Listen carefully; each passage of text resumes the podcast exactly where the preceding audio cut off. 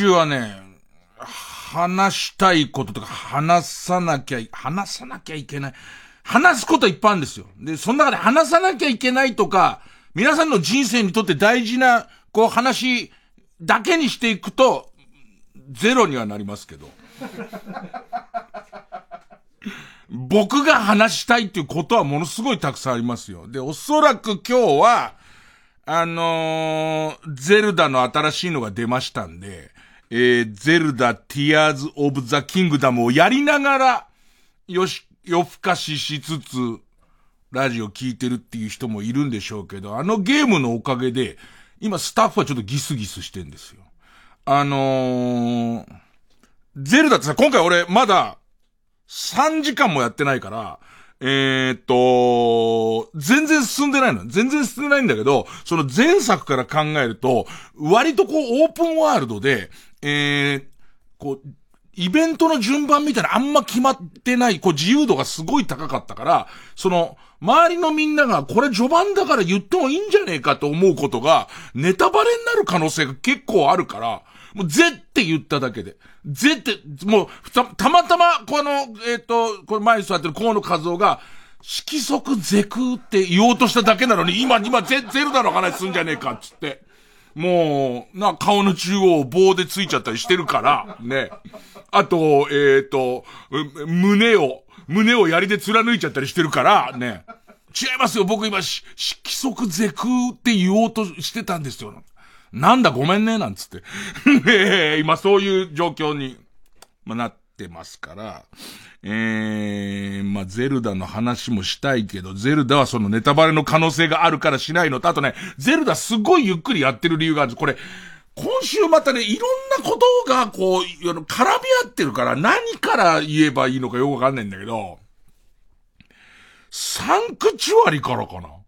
ゼルダを、えー、ガツガツやってない理由に、えー、ネットフリックスのドラマのサンクチュアリがちょっと関係してて、えー、っと、割とも評判になったんで見てる人も多いかと、これもネタバレしないの話しますよ。ね。えっと、えー、サンクチュアリ聖域っていう、えー、っと、相撲を題材にしたドラマ。ね、相撲のドラマがすげえ評判良くて、みんな面白いですよっていう。あの、相撲のドラマなんかなかなか面白いのできないんだから。俺昔一回出てひどい目やってんだから。あの、何年前だ？待ったなし24、5の時に多分初めて出たドラマが、待ったなしっていう、それこそこの小学館の、えー、ビッグコミックで連載されてた相撲の漫画なの。で、相撲の漫画の、えー、主役がおかみさんで、斎藤由紀さんなの。でいて、中の、えー、学生横綱がその部屋に入ってきたっていう、その学生横綱の役なんだけど、それを見た当時、その、えー、まあ、当時からスポーツ新聞に漫画書いてた、ヤクミツルさんが、あんなおっぱいの垂れた学生横綱がいるかと。ね。舐めるんじゃないっていう。ね。えー、それが僕とヤクさんの出会いですから、ね。だって四股踏むたびに、プルプルンつって、プルプルプルンつって、こう震えるんですから。ね。130の B っていうなかなかないね、えー、カップ数で。ねえ乳首は程よくピンクなんですけども、そこをヤクさんが褒めてくれるかと思ったら、おっぱいが垂れてるリアリティがないみたいなことで、で、えっと、相撲協会がガッチガチに強くて厳しい頃だったから、ちょっとこう、台本とかに相撲協会がこうおかしくないかみたいなこと言ってくるわけ。なんかもう、えー、今だから言えるけど、えー、親方が、もう、えー、語を煮やして、ベテランの、そう、なかなか幕内に上がれない、こう、力士を、思いっきり頬をビンタでバーンやるシーンがあって、で、それ全部撮り終わって、で、前後の下りも全部撮ってから、あのー、あんな暴力は振るわないって。相撲協会からしたら、あんな暴力は振るいませんと。ね。で、いろんなとこ取材されてこうドラマ作られてるんでしょうけど、どこの部屋でああいうことやってんですか？みたいな。で、結局、こう、引っ叩くシーンを撮り直すんだけど、なんかさ、こう、繋がんない感じっつうのかな？ね。あの、ちょっと怒鳴られたんであんなショック受けちゃうんだ、みたいな。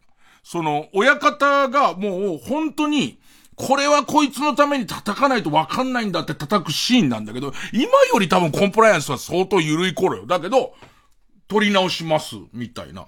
だって引っ叩くのダメだとしたら、あんなにショック受けんだから、親方が急にもうガバーって抱きしめてギューってして、乳首を、ってやってれば、ね、ちゅぼちゅぼちゅぼちゅぼってやってれば、俺間違ってたって繋がるけどさ。普通に諭したんじゃ繋がんねえじゃん、みたいな。あの、そういう僕は経験、相撲のドラマなんてああいう風になっちゃうんですよ、つって。ね。あの、ちなみに力士役で、メロリン Q 先生出てましたけどね。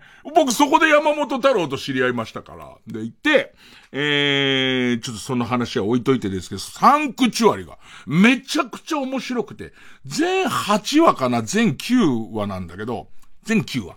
えー、シーズン1全9話なんだけど、あまりに面白くて一気見しちゃったのよ。で、一気見した上に、最後まで見た人はどう思ってんのかな？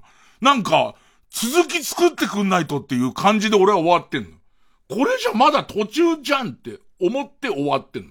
でいて、ネットとかを見ると、そう思ってる人も多そう。ね。あ、まだ見てない人はネット見ない方がいいと思いますよ。本当に面白いから。ね。で、えっと、だけど、シーズン2の予定はありませんみたいな。まだね。まだありません。で、さらには、あんまりに面白かったから、えー、っと、その、撮影裏話みたいなやつ見てんだけど、なんか正確な年月は忘れちゃったけど、オーディションやって力士役を募ってから、3年とかそういう単位で、体作りと撮影を延々とし続けて、その弱かった力士が、その心を入れ替えて、トレーニングして、体も力士の体になっていくみたいのを、本当に撮ってんだよね。本当に作ってんだって。だから、それこそ、クランクインしてから5年とか多分、かかって撮ってますみたいな。でいてそのトレーニングが相当こうハードだったらしくて、えー、その苦労話をしてたのね。ってことはなんだ。えー、みんなそれぞれこう、えー、撮り終わった後も、いっぱいこう編集してますから、その、おそらく CG とかも、これ本当に国技館で通ってんじゃないのみたいな感じだから、そういうのの CG とか、え、すごく凝ったその映像演出とかも入ってんのよ。まあ、ネタバレにならないに言っておくと、ラストシーンで、あの、あまりに追い詰められた主人公の両乳首からビームが、ビューバーって出て、で、そのまずビームで相手を傷つけた後に次ビーム切れたどうしようと思ったら、その後母乳がビシャーって毒母乳。毒母乳で、あ、ラスト言っちゃった俺。ライバル力士を毒母乳でやっつけるシーン。ね。で、その、だから要するに撮り終わってから、その、えっと、編集終わって、えー、配信会するまで結構時間かかってると思うの。もしこれが評判いいから2作ろうなんてことをやってるとしたら、体もっと戻っちゃうと思うんだよね。ってことは、これは俺の完全な憶測ね。完全な憶測だけど、もう撮ってねえかっていう。その、えっともう続きで、あの終わり方であんだけ素晴らしいもん作って、絶対こう納得いくわけない、終わりって思わないと思うし、ただその、えー、その後日談を取るのに、あの体を維持していこうと思ったら、ずっと、それはもう力士だよね。そうなってきたらドラマの撮影も関係なくずっとそれやってるとしたら、その人たちはもう力士だから、ね。だから、僕の勘では2なり、そのシーズン2なり3なり、もしくはこの配信されてる9話まではあくまで9話であって、もう何話かならないと、気が済まない。あ、18なの ?8? あ、ごめんごめんごめん。8らしいです。あ、そう。ごめんなさい。今、勘違いしたけど、えっ、と、8話で終わりのはずはないから、この、シーズン1が実は十何話あって、まだあるんですよなのかわかんないけど、あまりに面白くて全然納得いってないんだよね。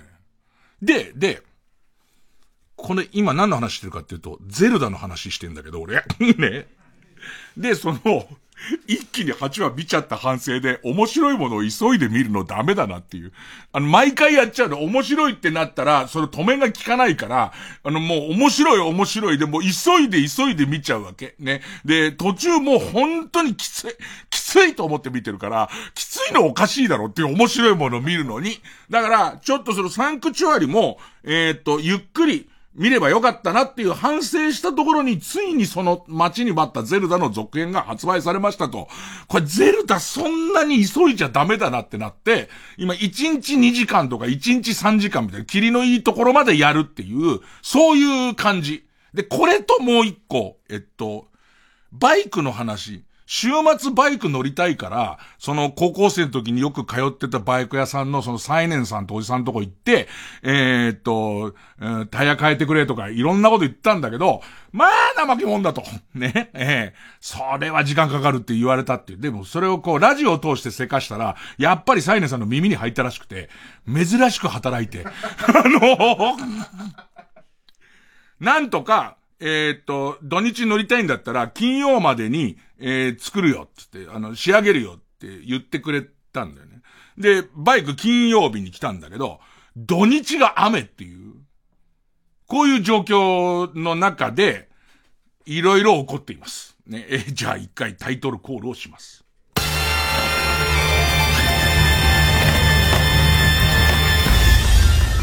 月曜ジャンク、伊集院光る深夜のバカ力。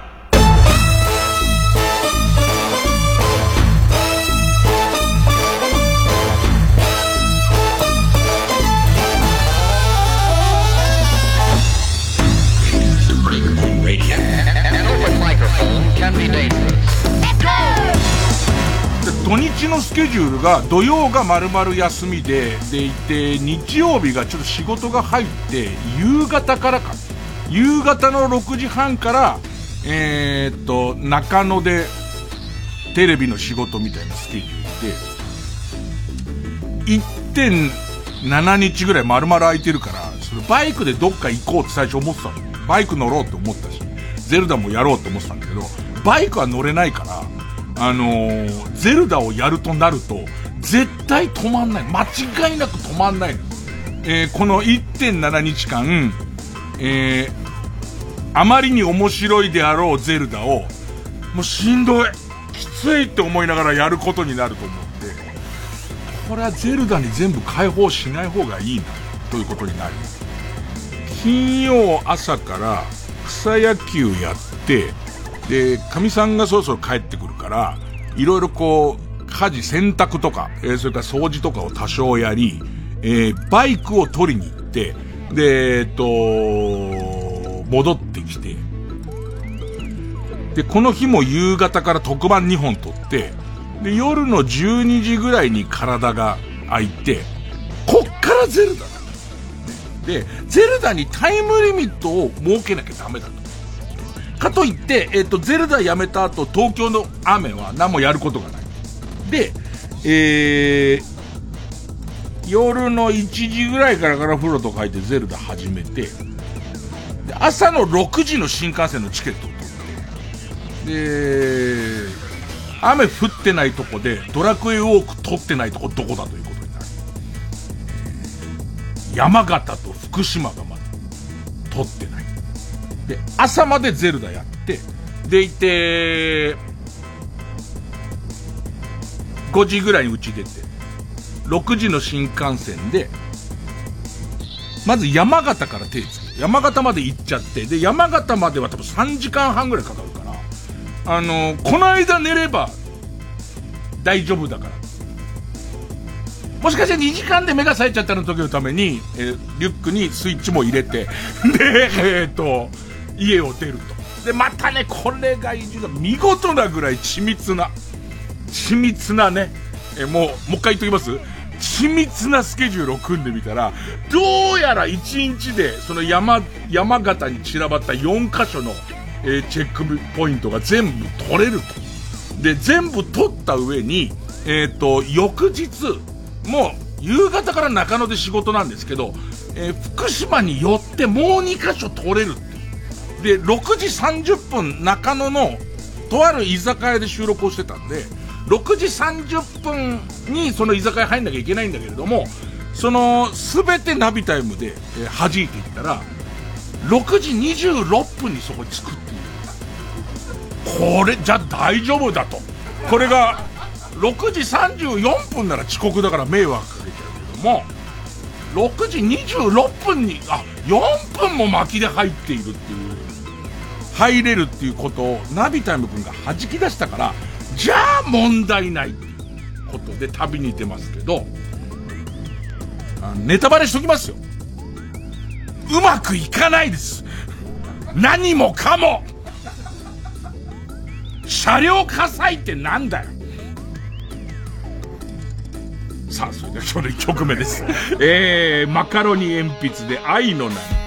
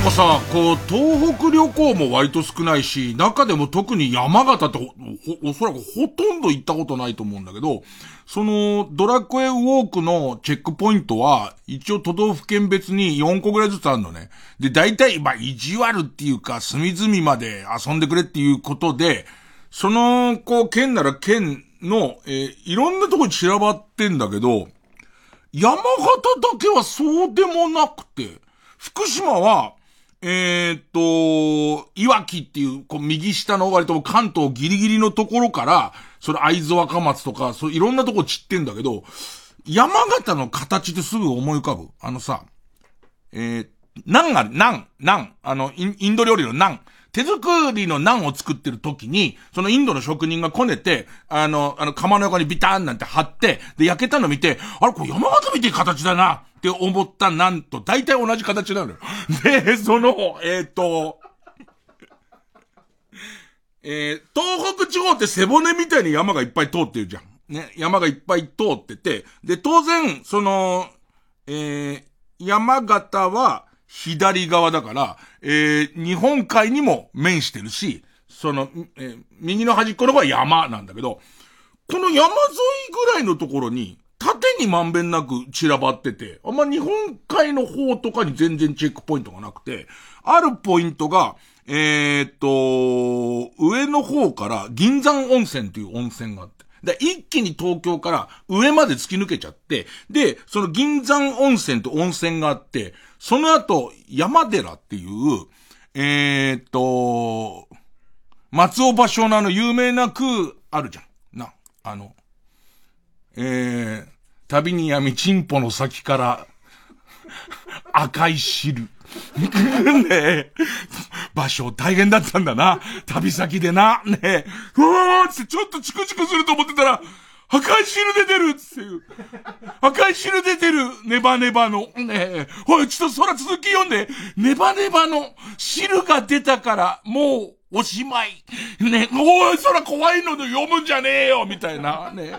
夢かないや、どす黒いのに変わってる。死ぬんだ。細道の途中で、のその廉価でおなじみの、その山寺、あ、違うわ。実際それも書いたけど、実際採用されたのは、静かさや岩に染み入る蝉の声っていうのを読んだのが、その山寺っていうとこなのね。確かね、細道の途中で一回も赤いネバネバの汁は出てないと思う。それは書いてなかったと思う。ね。えー、詳しくは、伊集院光さんの書かれました名著の話の中で。え、あの、触れておりますんで。で、えっと、え、売れ行きは普通って言われました。で、えっと、あの、出版社の、出版社の方から、あ、普通ですっていう、ね、予想ぐらいですって言われました。で、えっと、その山寺ってとこがあって、で、その後、蔵王温泉、まあ、下がってくるんだけど、蔵王。蔵王温泉の大露天風呂っていうのが、まあ、チェックポイントで、で、ラストは米沢城っていう、えー、っと、最後米沢に来る。これが縦に並んでるから、一気に上の、えー、上の方まで行って、東京から420キロ。ね。で、えっと、銀山温泉。で、その次、こっから60キロ離れたところに山寺。さらに30キロ下って蔵王。さらに50キロ下って、えっ、と、米沢ってなって、で、えっと、米沢に、あの、快活クラブがあるから。快活クラブ、快活クラブさえあれば、ね、えー、こっちは会員なんだから、その、ね、か、会員なんですよね。ヒルトンの会員だったらヒルトンに泊まるでしょ。ね、快活クラブの会員なんだから、ね。で、えー、快活クラブ泊まって、で、次の日は今度福島のいわきの方まで行って、で、いわきはもう福島の本当に右下まで今度下るんだけど、その、いわき行って、なんか福島の水族館みたいな、アクア、アクアマリン福島とかな、行って、みたいな。で、いくつ取れるかわかんないけど、え、この後もちょっと考えようって。アブクマ道とか、で、えー、一応その行く先案内したとこで一回 CM を入れていくのが、賢明だよな。もう金子ディレクターももう、今ラジオのことなんか考えてない。神さんに子供生まれるって時だから、伊集院がどうしようと勝手だけどって今顔してるんで、じゃあ俺がちゃんと自立する。ね。えー、一回 CM。うん。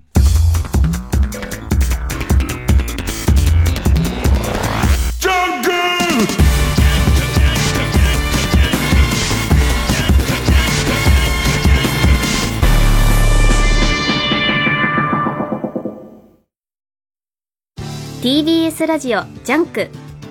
この時間は小学館マルハニチロ他各社の提供でお送りします。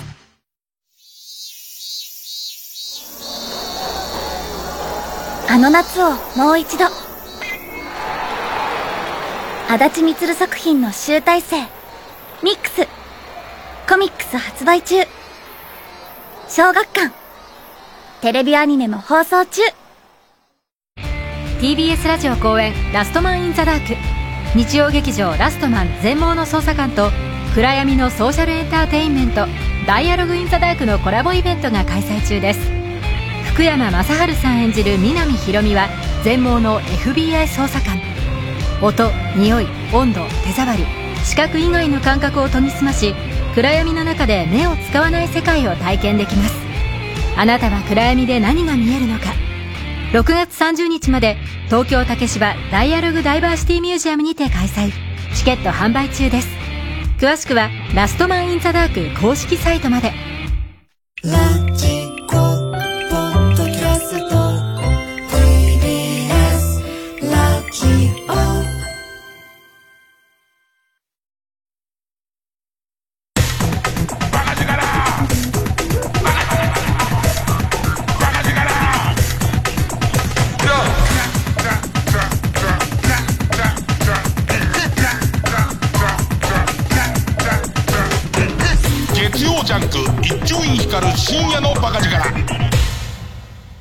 で、朝の6時12分始発、翼、えー、新幹線乗って、大石だってところ3時間半かな。寝たね。もう、一瞬だったね。うん。あの、新幹線俺の知らない間に相当鍛えてるね。四股踏んでんだろうな。足腰が強くなってるから、もう仕切ってからのスピードが全然違うから、スンつってついたから、もうその、えー、420キロ先に。で、えー、そこ降りてから、その銀山温泉までは、バスで40分かな。で、バスで40分かけて行って、細かい話すると今日全部入んないんだけど、あの、相変わらず、なんつうの、意地汚いから、あったこと全部言いたいんだ。えっと、銀山温泉着いて、えっと、乗ってきた40分乗ったバスが15分後に出るんだけど、その15分後のその帰りのバスに乗るのが、一番この先の旅が楽になるっていうスケジュールなのね。でいて、バス多分それ逃すと1時間ぐらいまあないみたいなスケジュールなわけ。でも行ってみたら、えー、銀山温泉のバス停からチェックポイントが予想以上に近くて、で、じゃあちょっと散歩がてら15分ぐらいある、もう撮っちゃったから、15分ぐらいうろうろしようかなと思ったら、本当にあった話だから、そんなに面白くないよ。で、そんなに面白くないんだったら、はしょればいいじゃん。じゃあ、はしょろうか。えっと、普通にさ、道端にさ、飲み終わったジュースの瓶がコンって置いてあったわけ。ね。で、いてパッと見たら、あれ、ガラス瓶だと思って。ね。で、1リットルぐらいのガラス瓶がこうやって置いてあって、今時ガラス瓶、まあでも、えっと、田舎のオリジナルのジュースとかだったらまだあんのかなと思ったら、ハイシーサンフィルのオレンジの瓶なのね。さっき置いたみたいに。ええー、と思って、5分見ちゃったのね。やばい、バス遅れるっていう。びっくりした。ハイシーサンフィルって、太陽の恵み溢れてハイシーサンフィルなんて、みんな生まれる前かもしれないぐらいで、マジで。30年ぐらい下手したら、それも1リットルのガラス瓶のやつなんか、そんなだよね、きっとね。それが古びることもなく、そこに置いてあって、見ちゃうよね。写真もいろんな角度から撮ったりとかして、それでバスに遅れそうになるっていう。で、坂道をダッシュして上がって、で、バス乗るわけ。でもギリギリセーフで、で、その命から、今の話いらなくない？配信サンフィルの話。まあ、あったことを喋ってるんだっていう感じは出るかな。で、言って、その、えー、っと、それこそさ、運転手さんからすると温泉町だからあんま広いスペースがないからさ、あのでかいバスをさ、やっとこさ切り返して戻ってくると15分ぐらいなわけね。でいて、さっき降りたやつが上がって入ってくるわけじゃん。戻ってくるわけじゃん。もう、不審以外の何者でもないよね。お前、お湯に一滴でも触れた？なんつって。ね。いや、俺はあの、ハイシーサンフィルの瓶を見てただけだから、つって。ね。でいて、えっと、戻ってきて、また40分かけて、えー、っと、その、えー、帰ってくるわけ、さっきの駅に帰ってきて。で、こっから山寺に、えー、向かわなきゃならないんだけど、ね。でもちゃんと、鈍行の電車を乗り継いでいくと、えー、まあまあ、えー、スケジュールに、えー、余裕もあっていけるっていう。で、あのバス逃しちゃったら1時間半ぐらい多分来てない。1時間か1時間半来てないから、さらにこう、電車はずれにずれていくものの、ね、えー、乗れたもんだから、まあまあちゃんと行けるっていう状態で一息ついたところで、なんかその、えー、大石だか。大石だっていう駅がざわついてるわけ。なんか、外国人の観光客の人がもまあまあ、今回の旅で思ったのは外国人の観光観光客の人すげえ戻ってきてんなって感じで。あと、なんか、まあ観光客の人がざわついてるわけ。何かと思ったら、どこどこ駅で車両火災があったから、えっ、ー、と、今から俺が山寺に向かう一番キーになる、な、大本線つったかななんかその電車が、いつ動き出すかわからないっていう状態なわけ。で、コンセントあればゼルダだなと思ったんだけど、コンセントがないじゃん。ね。あと、さすがに大石田には快活クラブもないわけ。で、どうしようってなったんだけど、すげえ迷ったよ。すげえ迷ったよ。もう本当に困り果てちゃってて、どれぐらいで動き出すのがもう、ま、開目見当がつきませんって、かなり広く、広い範囲で止まってるわけ。で、えー、っと、次のその山寺ところまでは60キロぐらい多分あると思うんだよね。タクシーに乗りました。1万8000円。豪義な、豪義な。でもね、松尾芭蕉先生の、松尾芭蕉先生の、ね、えー、っと、あの、ゆかりのところを、もう松尾芭蕉先生の心に触れたいと思って、あのー、私は今回の旅の中でこの山寺を、えー、目指していましたから、その途中がまあ車両火災じゃしょうがないじゃないですか。それとあとちょっと、大石田の駅で結構こう怒ってる人がいっぱいいて、あれ見たらなんか、なんか気分がすげえ落ち込んできて、あのさ、電車遅れた時にすげえ怒るしてるじゃん。あれ、わかりますよ、そのね、あの、僕と違って待ってる人がいたりとかするんだと思うんですけど、ね。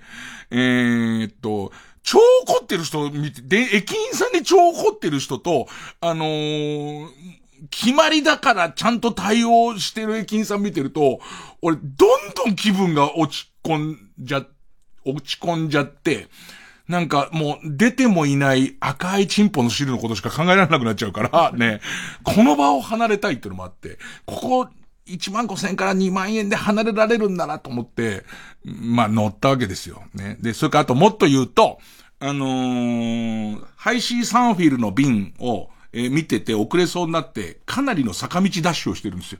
坂道上り坂ダッシュをしてて、足にも来てるから、ぼんやりもしてらんないなと思って、じゃあタクシーの中で寝ようと思って、まあ、いい感じにメーター上がってくよね。すごい勢いで上がってくよね。で、山寺行きまして、ね。で、山寺は、その、さっき言った松尾芭蕉が、えー、っと、こう、奥の細道の中で、旅に闇、チンポの先から赤い汁って読んだのを、夏市木先生が、チンボにしましょう、つって。で、その後、一番頭を静かさやに変えるともっと良くなりますと。ね。で、え、最後を、あの、季語がこれ入ってね、赤い汁は季語じゃないからっていうんで、セミの声に変えて、せっかくなら、チンボの先からを岩に染み入るに変えることでどうですかっていう。ね。染み入ると汁が、まあちょっとね、かかってますから、多少原型がありますんでっていうことで、えー、っと、梅沢富美男さんぐらい才能があるって言われたっていうとこなんです。ね。言ったらさ、石段千、千二百段ぐらいあるんだよ。石段千二百段あって、あった上で、これもまたね、皮肉なもんで、その、1万8000円使ってタクシーで移動しちゃったから、ローカル線乗り継ぐよりもすごい早く着いてるわけ。で、ここでナビタイムをやり直してみると、親っていう、えっ、と、ここで、急ぐと、あの、もっと先まで行けるっていうか、相当余裕を持って快活クラブに入れるっていうことが分かり始めるわけですよ。で、そうすると快活クラブでスイッチをする時間が結構長く取れるっていうことにもなるわけです。ゼルダをすることで。で、ちょっと急がなきゃっていうと、えっ、ー、と、さっきの坂道ダッシュ聞いてるなっていうところに、1200段ってなって。で、ところがこれも誘惑が。で、この1200段っていうのはどういうことかっていうと、ね。えー、静かさや岩にセミ、染み入るセミの声っていう。ね。セミがギャンギャン鳴いてんです。セミがギャンギャン鳴いてるにもかかわらず、松尾芭蕉は千何百段、あの人そこまで徒歩で来てっからね。そこまでもタクシー乗ってないから、多分あいつは1万8000円が惜しかったんだと思うんだけど、その、歩いて歩いて来た上に、1200段、真夏の暑い時セミギャンギャン鳴いてる中、歩いて登ったら、だんだん多分、セミよくわかんなくなっちゃって、静かだなーって言い出したわけよ。ねね、すごくない？なんかその感じ。ね、超疲れたんだろうね。超疲れた上に、あの、その当時観光客もいないから寂しかったりとか、いろん、だから、なんつうのかな、どうかしちゃったんだと思うね、松尾芭蕉が。あの見客、ね、一説によるとあまりに見客でスパイだった説まであるという、松尾芭蕉ですらクラクラになっちゃって、セミ、超静かってなっちゃってるわけじゃん。そんなとこね、肥満体が登っちゃダメだよ。おかしくなっちゃうよ。ね。で、さらには、あのーえー、チェックポイントがすげえ手前でもう取れんの。20段目のとこで。20段目のところで、20段目で取れちゃったらなんつうの、キビスを返しちゃうもんね。だって俺はもう松尾芭蕉の句を読んだから分かってんだから、どういう気持ちになるか分かってんだから、それをわざわざやるのは、それは芭蕉に失礼だよ。同じことやっちゃう。ねえ、ねえ僕ら、読者を楽しまそうとして松尾芭蕉をやってて、それが通じた以上は、これ以上俺が言ってさ、なんか言うことじゃないよね、そこは。ね。だから、えー、すぐに、あの、キビスを返して、えー、と、ザ王に向かうんだ。ザ王もなぁ。とにかくこれが本当にね、えっと、何か教訓が入ってると思います。この、今回の旅にはすごい教訓が入ってると思うんですよ。えー、お金を使いました。ね。アクシデントに対応するためにお金を使いました。1万8000円ものお金を使いました。で、そのことで、今度時間に余裕ができた。あ、お金を使った甲斐もあったなって思うじゃないですか。ただこの時間に余裕があったことが俺を蝕んでいくんですよ。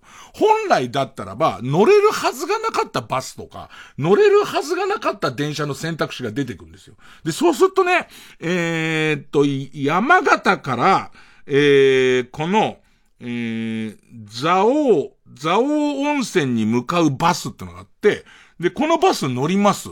で、このバスから1キロ離れたところに、えー、この大露天風呂ってのがあって。で、次のバスまで、2時間だったかな。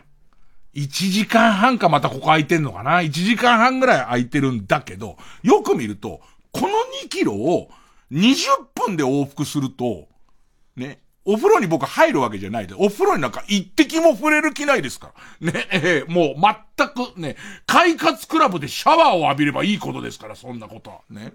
ここで温泉なんか入ったら、快活クラブのその、僕らのクラブのヒーローって言われてる俺が、ねえ、快活クラブのヒーローが、快活クラブの前に他で湯に入ってくるなんていうのはね、もうね、冒涜なんですよ、こんなの。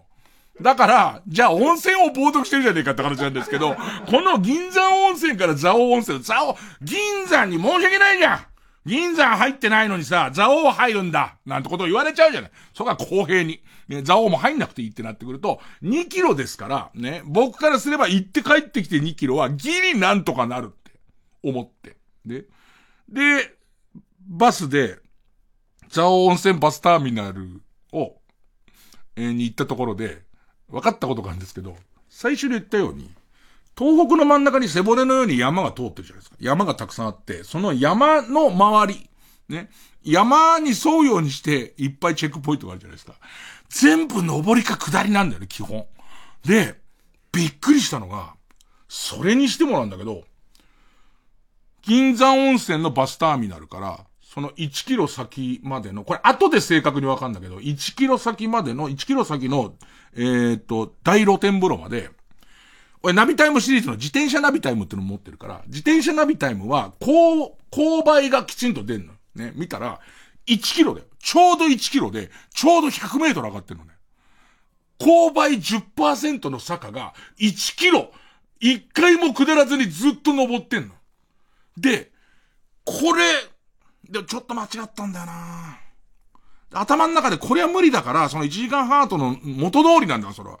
元通りなんだ。1時間半後のやつに乗ればいいじゃんって普通になるじゃん。ね。乗ればいいじゃんってなんだけど、いやいや待って待ってと。上り坂で、えー、ロスした分は、下り坂は速くなるわけだから、行ってこいになるはずだと思っちゃったの。それで割と早歩きでこの1キロの上り坂を登ってくんだけど、正直、まあ自転車乗る人とかその坂の勾配に詳しい人ね。坂の勾配に詳しい人？まあ、その坂の勾配に詳しい人はわかると思いますけど、いや、家の近所の、こう、急坂のさ、その標識あるじゃん。黄色い標識あるじゃん。あのー、急坂の標識だって、8.0って書いてたら結構相当なもんだよね。それ超える10.0を1キロ続くとこじゃんか。で、その10.0って、登んのめちゃめちゃ大変で、行きでもう全部、その、えータクシーの中で回復したはずの、それから山寺に登ることを拒否したおかげで残ってたはずのやつ、全部持ってかれるのね。で、全部持ってかれた足で、勾配10%の下りって、怖えめちゃめちゃ怖え、よちよち歩くみたいになっちゃうんだよね。とてとてとてとてみたいになっちゃうんだよね。ほいで、結局往復した結果、えー、バスの出発時間に2分遅れるという形で、えー、バスが行ってしまいます。何にもやることないよ。あのね、すごい汗かいたんで、もう大汗かいたんで風呂に入りたいんだけど、風呂がないんだよね。なんだろうね、5メートル以内に風呂がないの。なぜならバスターミナルだから。ねえ、もう、一歩も登りたくないの。風呂、噂ではいい風呂があるって聞いてるよ。噂ではいい風呂のすぐ近くのところで俺はスマホをいじった記憶はある。ね。あの、入ったと思った時にボチッと押して、ね、そこで戻ってきちゃったんで、あんなに硫黄の匂いがするのに全く風呂の気配がないっていう、まあ、そこで座をやることないね。誰もいないバスターミナルで、ターミナルで1時間半ずっとぼんやり座って。で、えっと、蔵王から降りてきて、で、最後、米沢城。米沢城跡っていうところに行きます。で、もう、ここのとこで歩く気力とか全くないので、えー、っと、米沢城までも、米沢の駅から米沢城までも1、2キロなんですけど、それがタクシー乗りまして、で、さらに快活クラブまでどれぐらいあるのかなって調べたら、快活クラブで、近辺の快活クラブをマップで調べるじゃん。したら、まさかのなんだけど、明日行く予定の、いわきにも、快活クラブがあるの。しかも、この時間、いわきまでの終バスがまだある。で、いわき行っちゃえってことになって、こっからいわきに行くのよ。だから、本当に快活クラブ米沢の皆さんには大変申し訳ないことをしたけれども、米沢の快活クラブには行かずに、いわきの快活クラブに泊まるという。別にどうでもいいですけど。ねえ、あの会員なんでどっちに行こうが会員の料金で行けます。1日目はそんな感じなんですよ。2日目はですね、とんでもないことがまたャンプ。大王イイカの魔の手は魚だけでなく豚にまで及ぼうとしていた。イカスミで養豚場を汚されてたまるものか。マルクカニッチーロ決死の覚悟。次回「パイレーツマルクカニッチーロ」豚さんの清潔さは命に変えても守り抜く。俺は夜勤も大丈夫です。マルハニチロ。TBS ラジオ主催伊藤蘭 50th アニバーサリーツアースターテッドフロムキャンディーズ。キャンディーズとしてスタートした伊藤蘭がデビュー50周年を迎えます。最新アルバム「レベル9.9」の楽曲とともに今もなお輝き続けるキャンディーズナンバー満載でお送りする50周年記念ツアーを開催。8月19日土曜日神奈川芸術劇場。9月2日土曜日東京国際フォーラムホール A はスペシャル公演。チケットは好評販売中。詳しくは TBS ラジオホームページのイベント情報まで。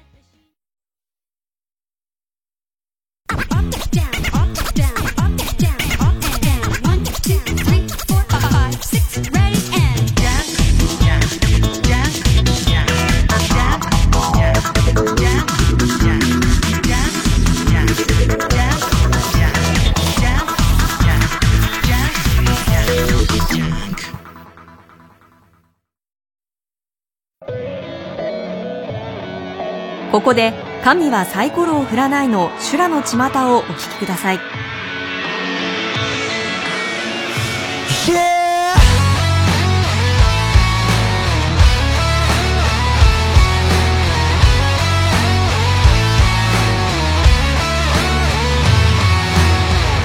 生まれながらにしてずっと比べられてきた半世紀を喉の奥かきむしってなかったことにしてくれ。癖のないアウトサイド。ギリギリでも生きていたいの。一か八か超か半か髪の溝汁さ。だねえい。こう。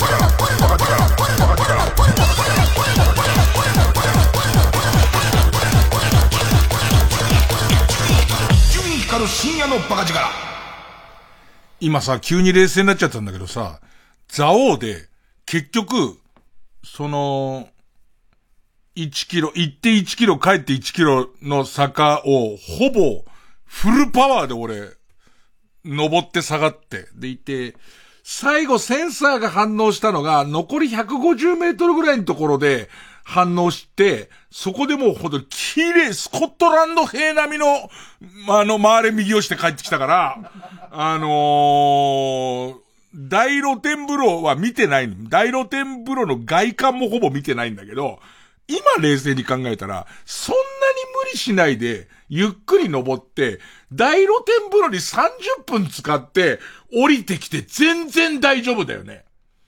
で、もっと言えばだけど、銀山温泉も、実際はその、えー、一本早いバスに乗った分は、えー、タクシーで相殺されてるって考えたら、もっと長い時間、ハイシーサンフィルの瓶見れたよね。あと風呂。入れたよね。で、そんな状況で、まあ、米沢城行って、で、えっと、最終の高速バスでいわき行って、で、いわきの快活クラブに泊まっ。で、そこで、ちょっとこの、一日の反省、本当は快活クラブでみっちりゼルダをやる予定だったんだけど、あ、これ死ぬなと思って。ねえ、あの、明日の予定を立ててすぐに寝ないと、えー、明日の始発の前に死ぬなと思って、一旦、そのゼルダは帰ってっていうね。下手すれば、序盤だから何とも言えないけど、僕、ゼルダが序盤だからまあ何とも言えないけども、ゼルダよりも冒険してる気がしてきて。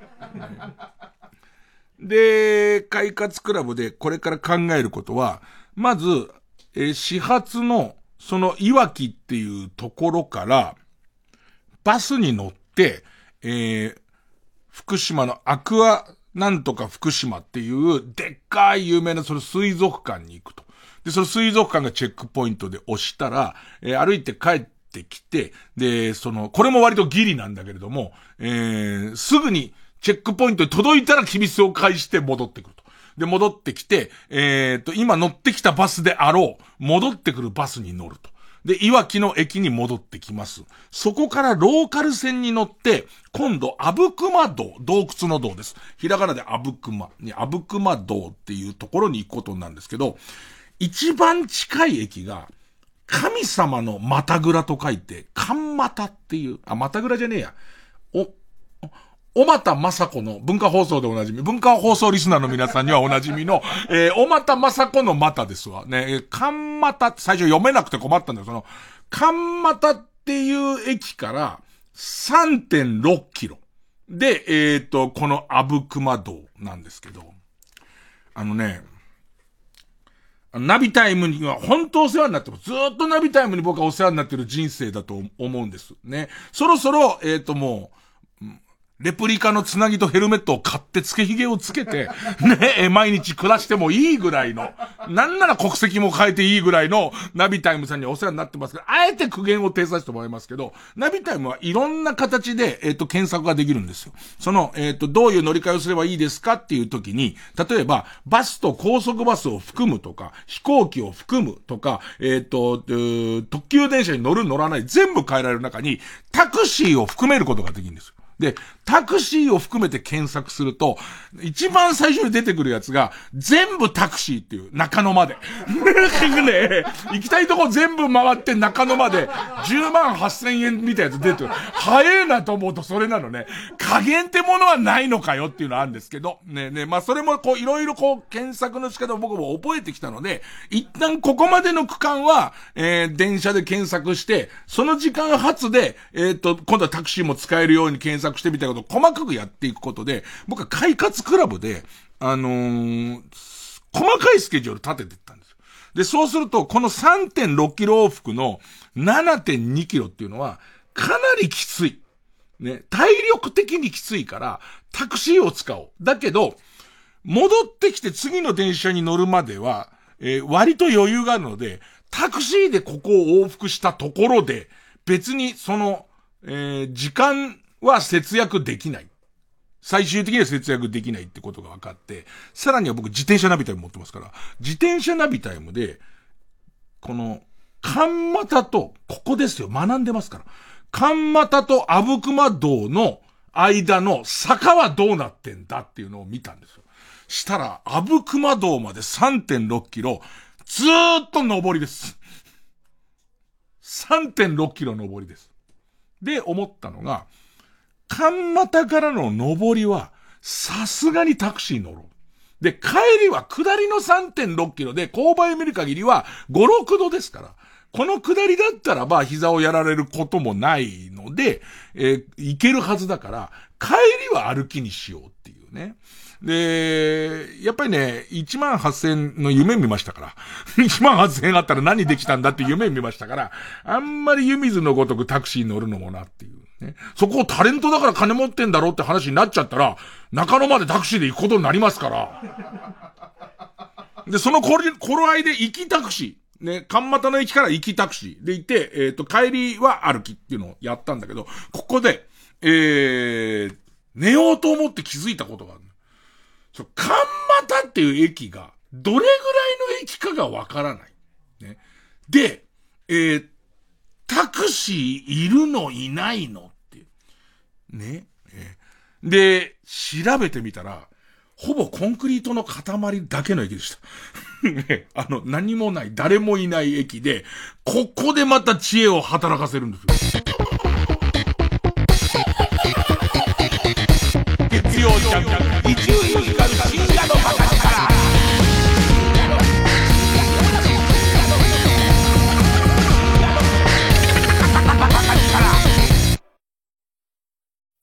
花房まりです。瀬名淳です。大ヒット映画、サニーがミュージカルとして世界初上演。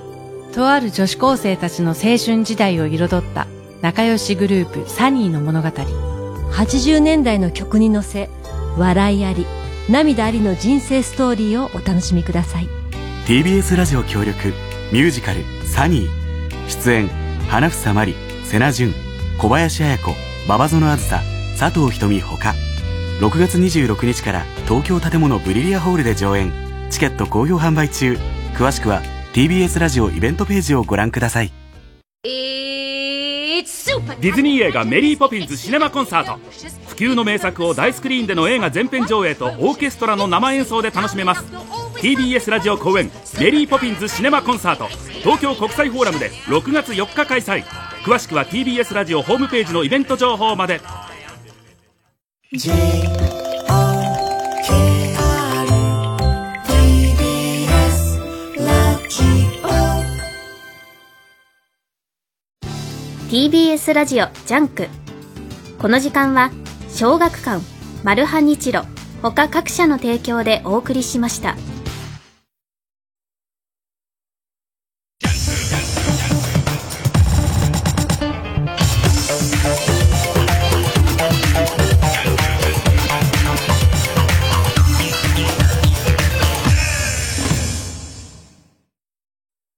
今お乗りのあなたの愛車、一番高く買い取ってくれる中古車店、わかりますか？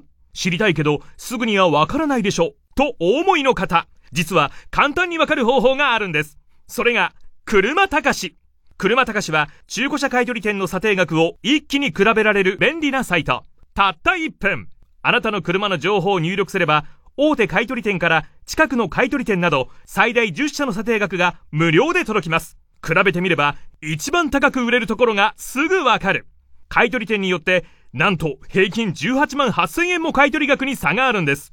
車を高く売りたいなら、車高しで検索こんにちは、シントンレッド久です。原田美代です。火曜の夜9時からは GMO クリック証券プレゼンツトレードアイランド学園この番組は経済に詳しい先生をお迎えし私たち生徒が投資トレード経済を学ぶ学園です資産12のの資産運用。YouTube でも配信中。地球を笑顔にするウィーク一緒にやろう SDGs 身の回りのちょっとしたことからあなたも取り組んでみませんか？TBS ラジオでは5月14日日曜日から20日土曜日まで地球を笑顔にするウィークをお送りしています。山里亮太です私が一人で喋り尽くすトークライブ山里亮太の140全国公演開催中。7月22日土曜日は地元放送局で4時間生放送の MC を務めたこともある佐賀でお話をさせていただきます。詳しくは TBS ラジオイベント情報をご覧ください。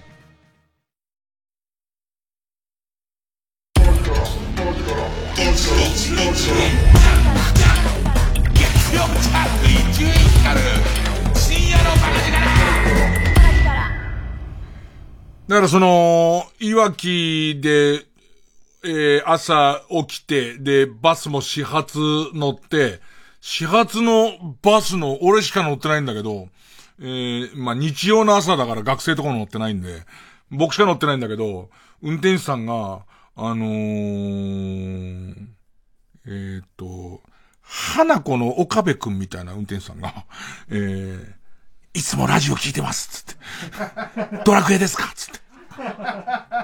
そうなんだよねなんて悪いけど俺しか乗ってないからさ、全部回ってくれる？なんつって。ねえ、いいじゃん乗ってないからって思ったんだけど、それもなかなか言えないんで。で、まあ、その、福島の、えチェックポイント、そのアクアなんとか福島行って、で、えいよいよその蒲又に向かうところで、えっと、電話を調べて、スマホで調べて、蒲又駅タクシー行った一件、そのタクシー会社が当たるの。で、そのタクシー会社に電話をして、今から9時26分に、ね、えー、っと、電車でそこに行きますんで、その、あぶくま道まで行くタクシーを1台予約したいんですというね。よかったのが、わかりましたって、まあ、えー、結構鉛バリバリのおじさんが言うのね。で、こっち側の名前も聞かないわけ。普通はあのお名前はとか電話番号言うじゃない。なのに聞かないし、向こうの車両番号とかも言わないから、ちょっとこれなんかトラブったら困るんで、ね。この辺は僕学んでますから、いろんなトラブル巻き込まれてるんで、えー、車両番号とかありますかって聞いたら、俺しかいねえからっつって。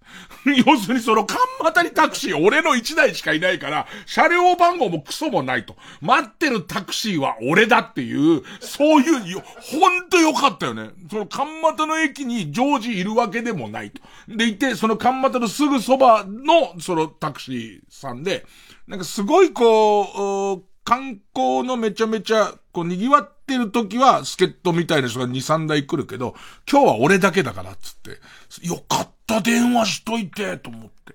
で、かんまたまでそのことこと、えっ、ー、と、ワンマンで、またこれもさ、途中実はそう、結構相当難しくてさ、ルールがいっぱいあってさ、その、よく俺が遭遇するスイカで乗って、降りる駅がスイカがないパターンっていう。えっと、今時無人駅でも、スイカの端末だけはあったりとかするんだけど、えっと、スイカの、えー、端末もない。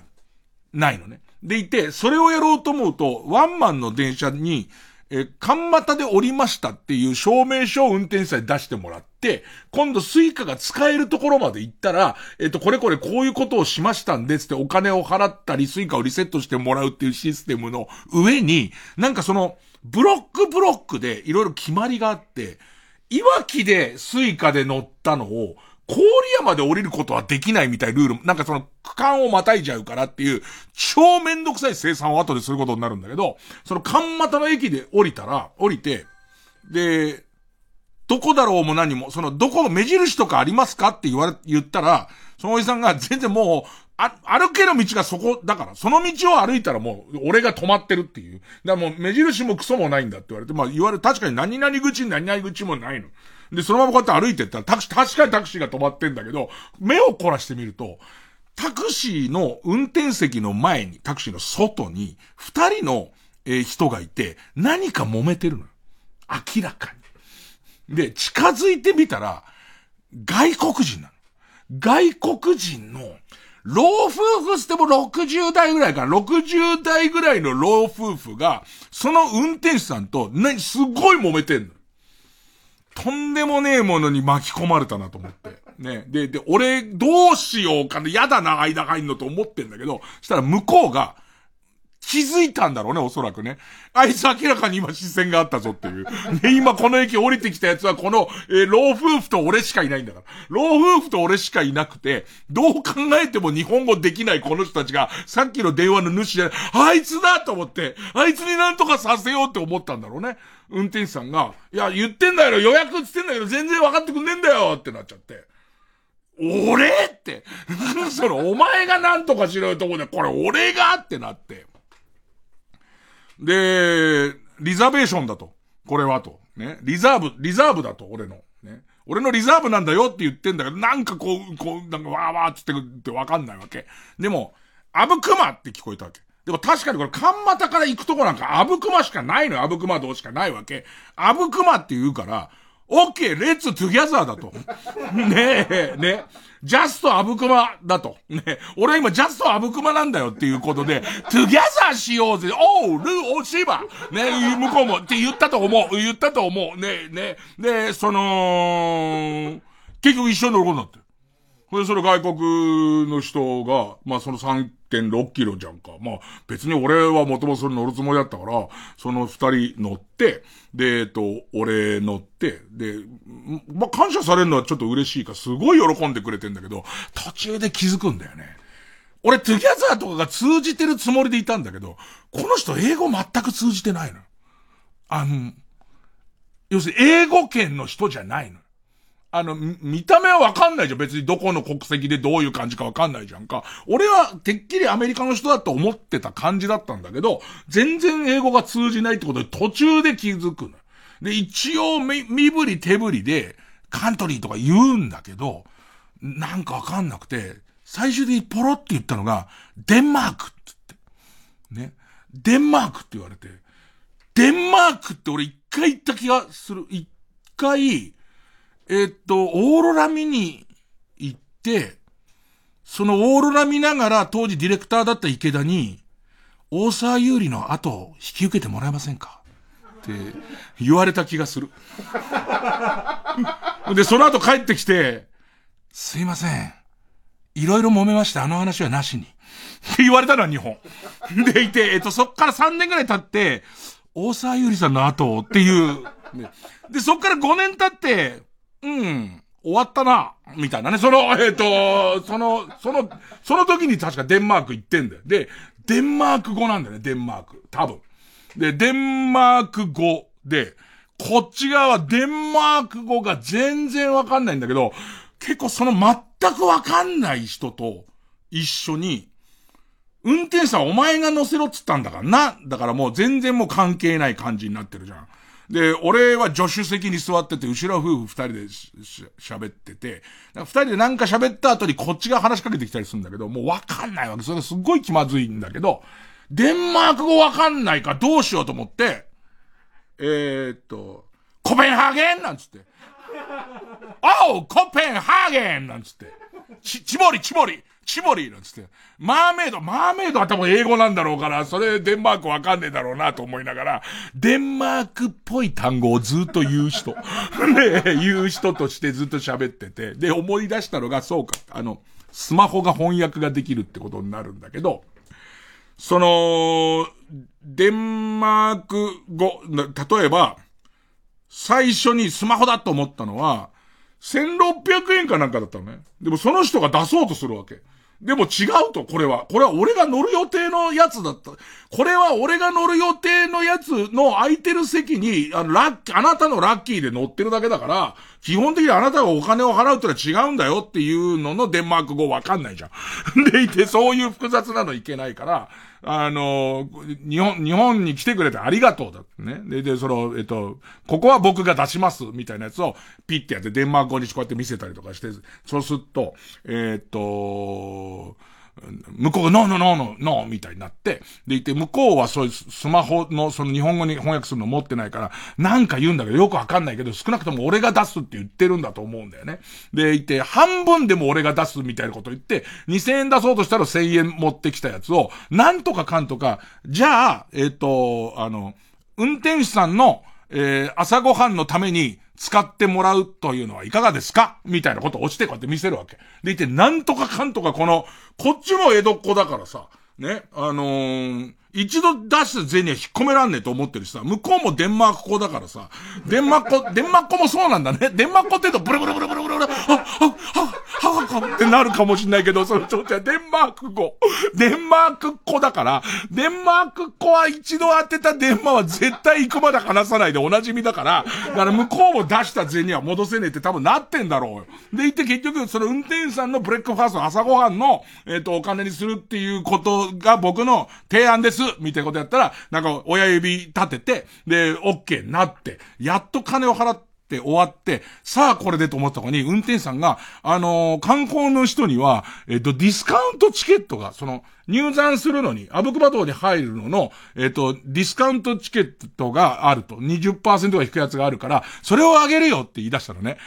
これ俺通訳すんの？っていう、俺関係ねえんだけどって思うんだよ。まあ、めんどくさいよね。ディスカウントチケットって言うんだけど、それは通じないからまた電話で、割引券です、みたいな。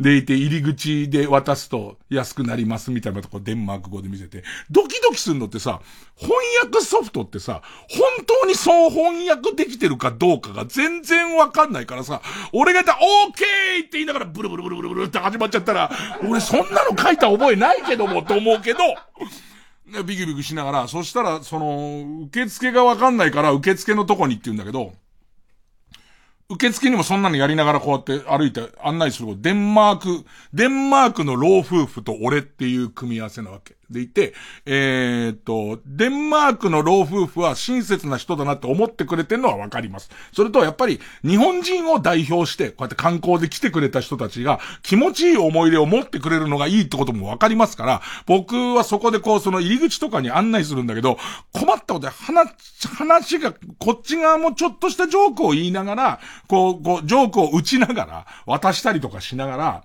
あの、困った時はコペンハーゲンって言いながら、なんとかししてる間に、俺全然洞窟入る気ないの。でも、この人たちどう思うっていう。この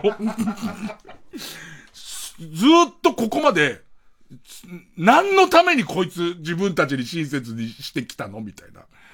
だけど俺からしてみたら、もう帰りはあのタクシー帰っちゃってるから、で、あのおっさん一人しかいないんだから、歩く時間ももう迫ってきてるけど、このまま、歩く窓を歩いちゃうと40分くらいかかるの。で、しかもその間俺通訳やんなきゃなんないじゃん。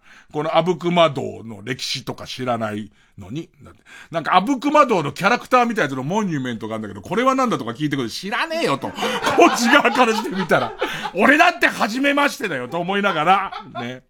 ね、歩いてんだけど、最終的にはいつもの、あの、こういう時によくやる、電話かかってきたふりして、軽い一人芝居をして、でいて、えっ、ー、と、翻訳速度で休養ができたから戻らなきゃいけないっていうのを見せて、えっ、ー、と、帰ってくるっていう、多分疑ってると思うのね。向こう、休養ってなんだよ洞窟でっていう、ここの洞窟のとこで、お前休養ってなんだよって顔してたけど、まあまあそこでデンマーク夫妻と別れて、3.6キロ歩いて帰ってくるんだけど、なんかあんなことあんだね。別にその外国の人がいて、えっと、この外国の人と一緒に行こうぜっていう段階で、もうちょっと面白いからいいかってちょっと思ってるのね。俺は俺で別に、この人も喜ぶし、僕も面白いからいいなと思ったし、俺にはルー大島先生に習った、そのね、ネイティブの英会話があるから、なんとかなるだろうと思ったら、まさかデンマーク語しか通じないと思わないじゃんか。デンマーク夫妻と過ごしたね。で、その後、そのギリのコースで会津若松にある会津若松城、あと今は鶴ヶ城っていうのかな？そのお城行って、えっ、ー、と、チェックして、その鶴ヶ城から、え、今度、郡山に来て新幹線でもう帰るんだけど、新幹線で帰って東京から中央線乗って中央線が到着して、中野の駅前の居酒屋に着くのが、えー、18時26分っていう元通りのスケジュールにはなってんだけど、途中で、えーと、郡山に行く電車が途中で、ドンつって止まって、で、なんかその踏切で何かこう異音がしたので、一度見ますみたいな。5分で動き出したんでギリ大丈夫だったんだけど、その次の連結で総裁されたから大丈夫だったんだけど、まあなんとかギリギリ、最初に予定してたよりも、実はたくさんチェックポイントは行けたんだけど、問題は福島県に一個だけ大内塾っていう、大内塾を一箇所だけ残して、この一箇所だけ残ってるっていうのが結構めんどくさくて、もうちょ、ついでがない限りは、だから今、テレビ福島の方にが何かレポーターの仕事をくれると、その、ええ、あの、とりあえず、あの、顎足だけついてくれれば、あの、別な、ほぼギャラはなくて大丈夫です。あの、どうぞ、テレビ福島の方、え、あの、お仕事を。レギュラーをくださいじゃ。ん、レギュラーをくださいじゃ。レギュラーで毎週行くんかい。まあ、今回もね、こんないろんなこと起こんだな、つってね。えー、曲行こうか。えー、マコで、さよならもう。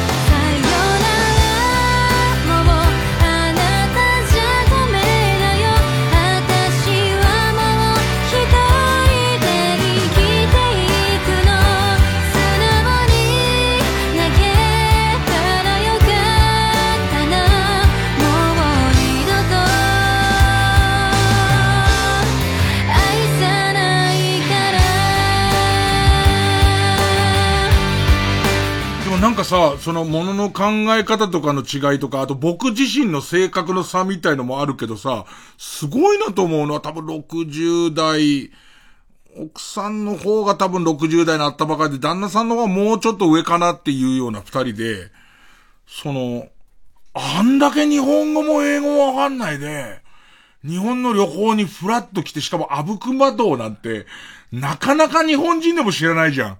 そういうとこ組んだなっていうのがすごいなと思ったけど、思ったのと、もう一つ海外行くとよく思うのは、なんか、アメリカ行って英語ができないのとか、韓国行って韓国語ができなくて、ちょっとこう、なかなか通じない時に、あの、こっち萎縮するじゃん、すごい。あの、できなくて申し訳ないの感じにすごいなるけど、海外の人あんまそういうのないよね、なんかね。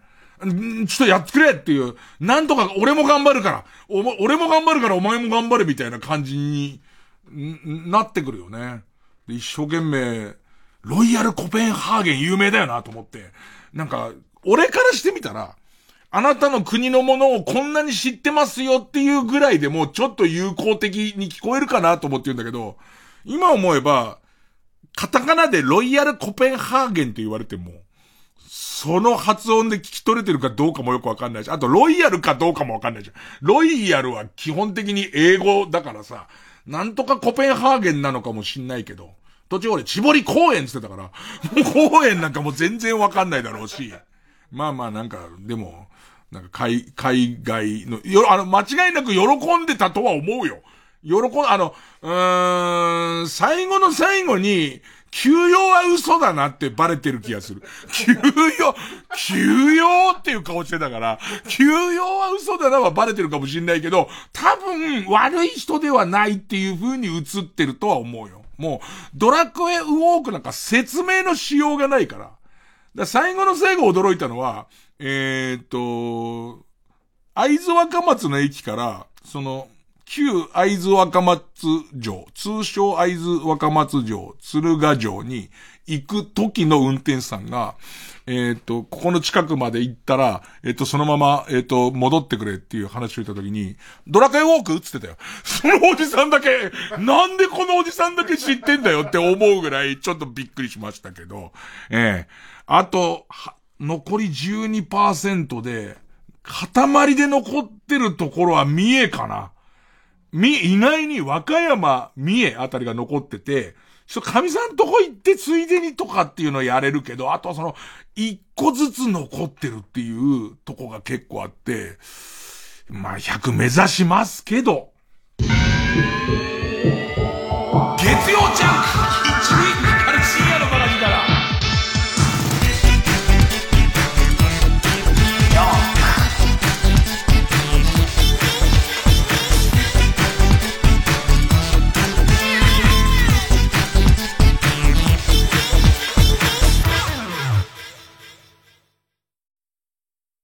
TBS ラジオジャンク。この時間は小学館マルハニチロ他各社の提供でお送りします。最強教官の初陣君には警察学校を辞めてもらう。シリーズ10周年累計130万部突破。木村拓哉主演ドラマ原作。長岡弘樹教場シリーズ最新作。新表情好評発売中。小学館。わはは本舗の柴田理恵です。TBS ラジオ公演わはは本舗全体公演新わはは。6月22日から25日まで中野ゼロ大ホールで開催。チケットは好評販売中。詳しくは TBS ラジオホームページのイベント情報まで。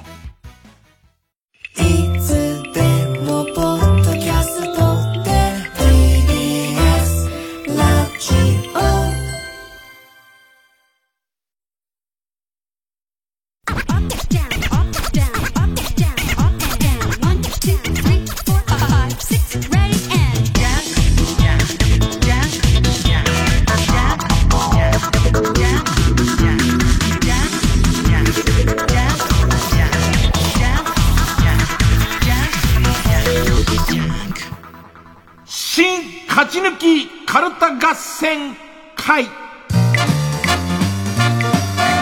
あいつの頭は。えー、番組オリジナルのカルタを作ろうという新勝ち抜きカルタ合戦会です、えーこのコーナー毎回2つのテーマのカルタが戦って生放送で番組を聞いている皆さんからのメール投票で勝敗を決めます。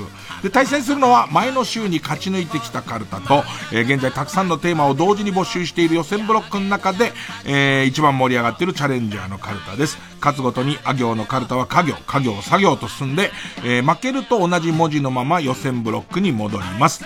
同じ文字で3連敗するとテーマは、えー残酷にも消滅になってしまいます。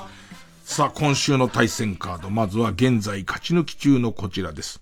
おてんばで泣き虫、いたずら大好きだけど魔法の国のプリンセス。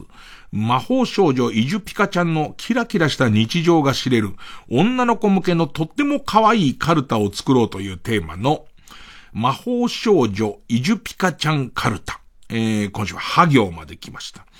対する予選ブロックから登場のカルタはありとあらゆることに対応したイラストがあるイラスト屋にもないイラストがテーマの裏のイラストや裏ストやカルタ。えー、今週は作業のカルタになります。なんかさ、今日、それこそ、構成サンバガラスのビンちゃんに聞いたんだけどさ、えっとね、えー、それこそ漫、漫画のさ、えー会社、ね、漫、漫画の、まあ、まあ、週刊、週刊誌を出してる会社とか、えっ、と、それからあと、ハイテクとかを扱ってる会社が協力して、漫画の制作をサポートする AI ができましたっていう話なの。で、俺は直感的に聞いたのは、前にもコミポとか、えっと、なんつったらいいのかな、アシスタントがやるようなことを、えーっと、漫画のその、素材がたくさん入ってて、例えば学園もの書こうと思ったら、学校っていうのを、えークリックすると、その学校の素材が、漫画のタッチなんだけど 3D 素材が入ってて、教室のシーンだったらこんな感じのセットで、自分のキャラクターをこんな感じで、そのキャラクターの関節とかこっち曲げてってやると、なんつうのかなと、スクリーントーンを簡単にデジタルだから貼れたりとかする、そういうやつのすごいのが出るのかなと思ったら、その AI は、テーマを、あの、チャット GPT みたいな感じで、テーマを一緒に考えたいとか、漫画のタイトルを提案してほしいとか、キャラクター名を考えて、えー、セリフの調整、長すぎるセリフを、これぐらいのコマの中に入るような長さに調整するとか、えっ、ー、と、えー、仮想読者のフィードバックとか、励ましてほしいとか、俺の思ったのとは全然違う方に、こう、漫画の AI か。俺さ、ここがいつもさ、その、ごめん、ちょっとまたちょっとチャット GPT 話で申し訳ないんだけど、ね、AI 話で申し訳ないんだけど、実は、おじさんとして2曲に今、両極端に触れてて、チャット GPT が恐ろしいとか、世の中をダメにするとかっていう意見が、まあ、おじさん周りは結構強いんだよね。でも、果たしてそうなのかっていうのも思うのね。なんかその、チャット GPT、前誰ですかな、えー、一緒に共演した人が、チャット GPT になんかこう仕事をさせて、えー、それで会社の入社試験に受かった人が、会社入ってからどうすんのよって言うのね。で、そういうこう仕事のできない人いっぱい作り出すことになるって言うんだけど、俺は会社に入ってからもチャット GPT を使えばいいんじゃないのか？って思わなくもないの。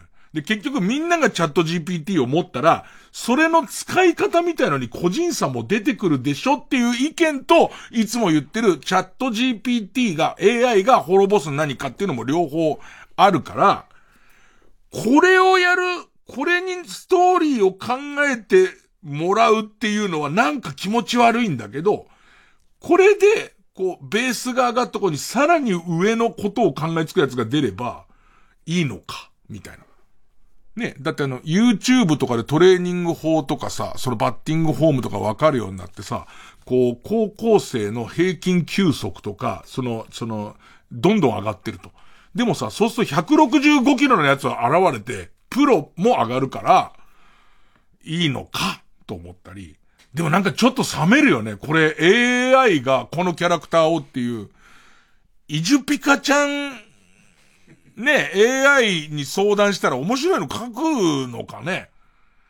あの、今日来てるネタに関しては、AI には無理です。ね。正しいかどうかはわかるんです。ね。えー、ちょっと脱線しすぎてごめんね。じゃあ行きましょう。魔法少女、イジュピカちゃんカルタ。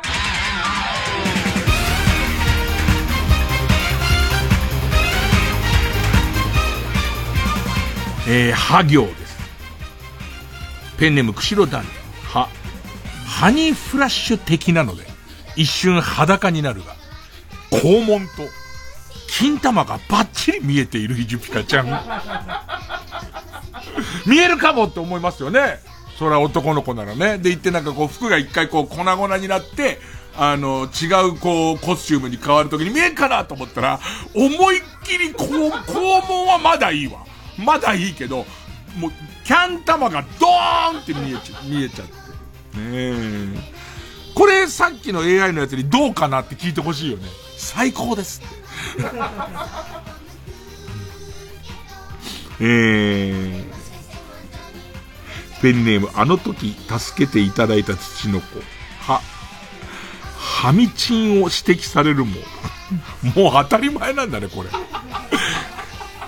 まあ今そのジェンダー難しいからね、魔法少女だからチンチンがってことでもないんでしょう。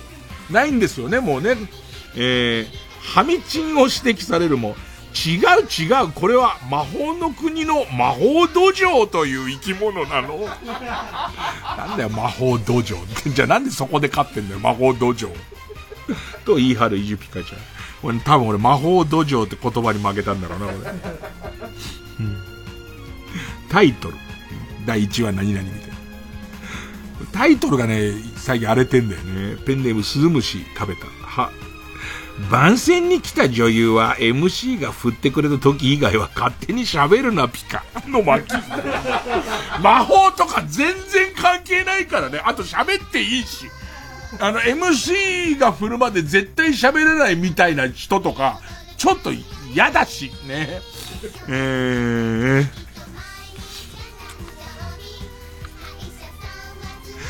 ペンネーム、鍵っ子は一人っ子。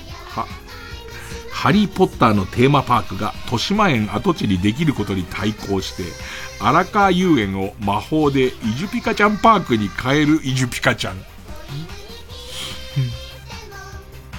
タイトル、ジャックとスパイク。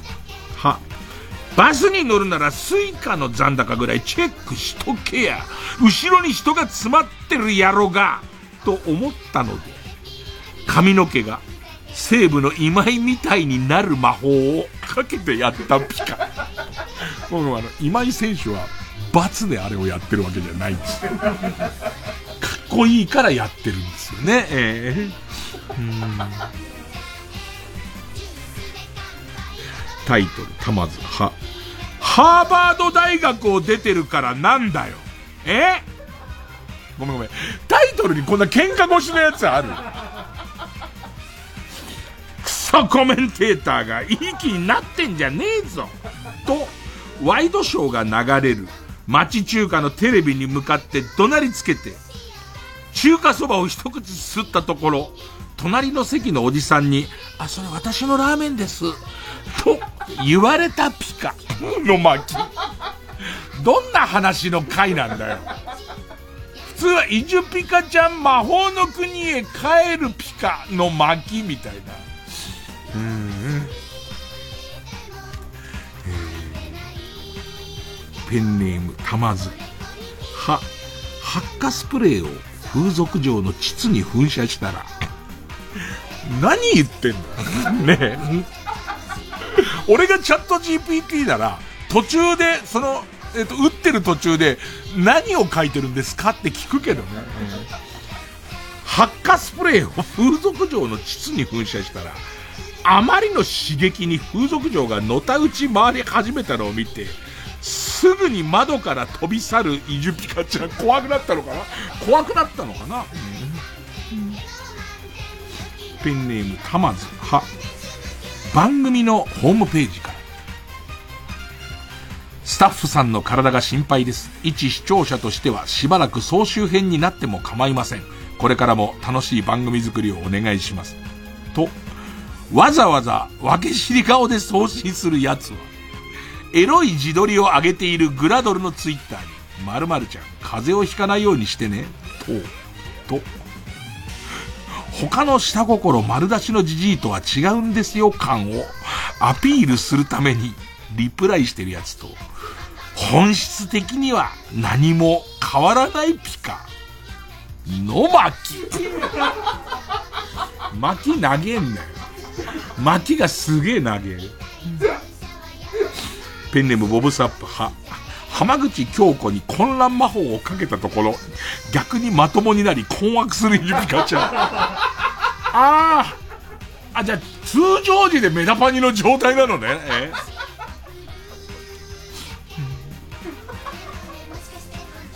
えー、ペンネーム、枯れゆく花の姫。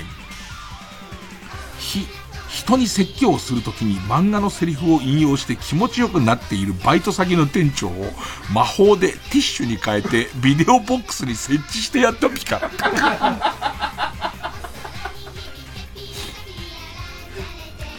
ペンネーム、田中フクロウ。ひ、人やなくて、人やなくて魔法が怖いんや。人やなくて魔法が怖いんやと思うちょるやろ。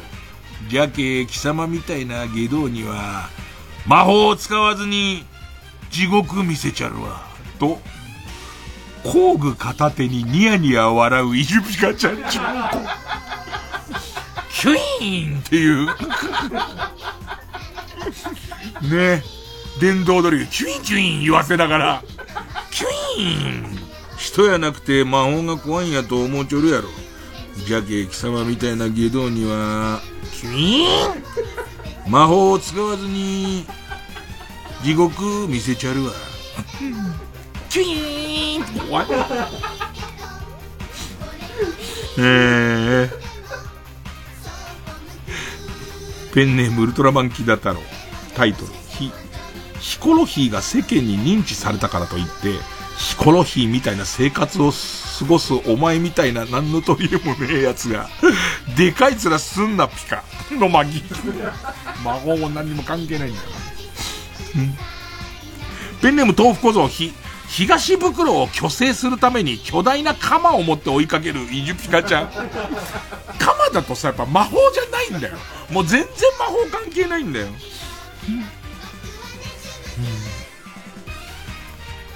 ペンネーム背中にはいつも幸せのポップコーン。ふ、藤波投手のように、たまに魔法がすっぽ抜けて、魔法がすっぽ抜けるってあるなんか振りかぶった棒がスポって抜けて、関係ない人を粉々にしてしまうイジュピカちゃん。メジャーでも怒られてたね、あの顔の近くにものすごいの抜けて、もうその、行った時に、いや、そういう人なんですってってわけにもなかなかいかないからね。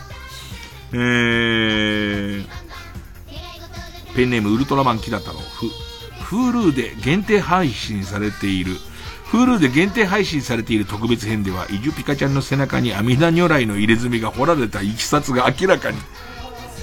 あのさ、ずっと俺前に終わったと思ってたゾンビのやつあんじゃん。竹内涼真くんだっけ竹内涼真くんの日テレのようなさ、ゾンビのやつ。あ、ずっと続いてんのね、Hulu で。俺びっくりしちゃってさ、映画になると、あ、あれ、映画なんだと思ったら、シーズンも5ぐらいからずーっとやってんだよな。えー、ペンネームスズムシ食べたフ、フードロス削減のため、イジュピカちゃんソーセージには、賞味期限を設けておりません。設けておりませんはダメだ。ダメだよ、ルールで。ペンネーム逆エビ。ふ、プチカシマさんとロストプラスワンでイベントするピカ。来る人はノーツイートで頼むピカ。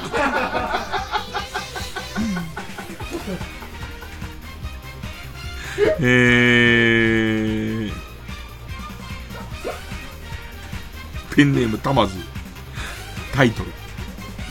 吹き矢で向かいのテナントでやっているババアどものバルーンアート教室を狙撃するのはなんとも気持ちのいいものだなピカ。の巻。作りたてのダックスフンドパンパンパンパンパンつって、え、え、えつって、ヒーつって。ペンネームどうにもならんよ。長いな、俺。タイトル長いっす。ふ、フジテレビ特有のお祭り感を古臭いと批判して、日テレのファミリー感に嫌悪感を示し、テレ朝の編成と感性が合わず、テレ東の近年の持ち上げられ方にもうんざり。TBS にはすぐやらせじゃねえのかと疑ってしまう呪いをかけられていて、NHK の受信料は払っていないのに、たまに神回があると、興奮気味に、これだからテレビはやめられない、と、テレビ画面、スクショをベタベタ貼ったツイートをしちゃう人は、業界にとって、果たして敵ピカ味方ピカの巻？そんな辛辣な魔法少女もののタイトル、そんなに長く辛辣なペンネーム、うかい、うかいのおっぱいの秘密。へ、ヘイタクちゃんに牛すじ煮込みを無料でサービスしてもらったのに、約束を守らない奴がいたピカ。いたピカの巻。食べといてね。その場で否定すんじゃなくて、牛すじ煮込み食べといて、ありがとうございますって言っといてね。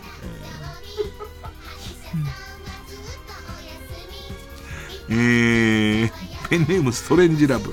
へ、ヘルニアになったので魔法バンテリンを塗るイジュピカちゃんだって魔法ってつけてるだけだ。ただヘルニアになったからバンテリン塗ってるだけだ。なんだろうね、イジュピカちゃんのタイトルってみんなの持ってる、こう、なんかこう、黒いものを全部出すところになっちゃってるから、ペンネームムーネン、ほ、ホラン千秋の女子アナ気取りっぷりがって書いてある。いきなり、どんなだいいじゃない、キャスター、キャスター。ね。ホラン千秋の女子アナ気取りっぷりがどうにもこうにもいけすかないから、特撮のちょっとエッチな敵女幹部役で、毎回爆発して肌が露出するキャラのオファーだけをこれからは撮るように。と、マネージャーに掛け合ってみるピカの巻。嫌いじゃねえんじゃん。全然嫌いじゃねえじゃねえ。豆腐小僧。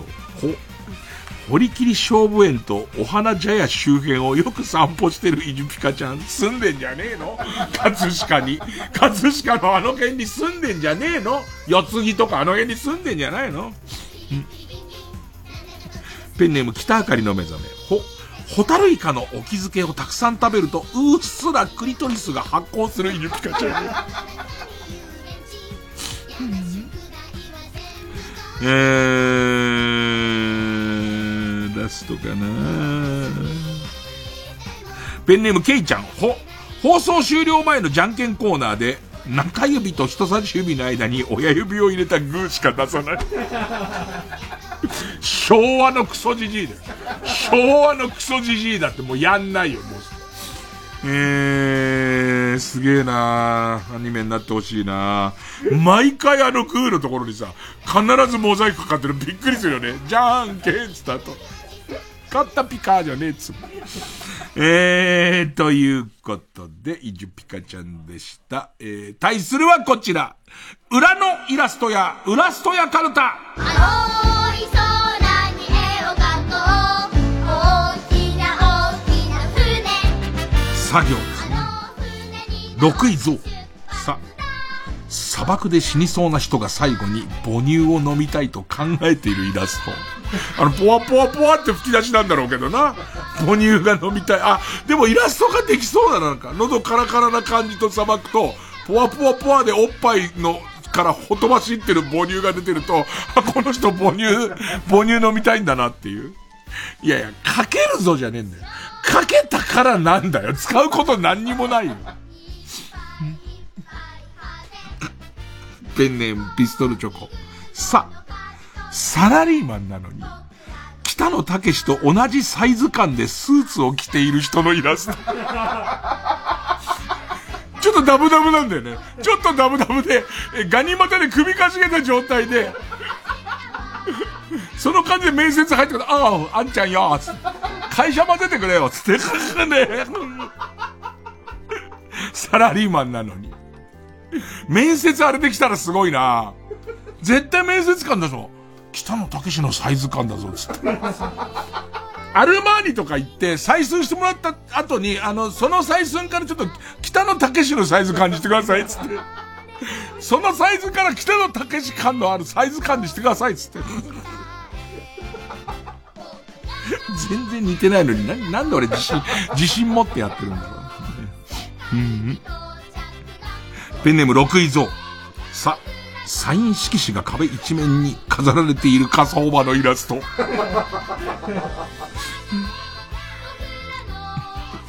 ペンネームマイペース。さ、サイの角で、スクラッチくじを削っている人のイラスト。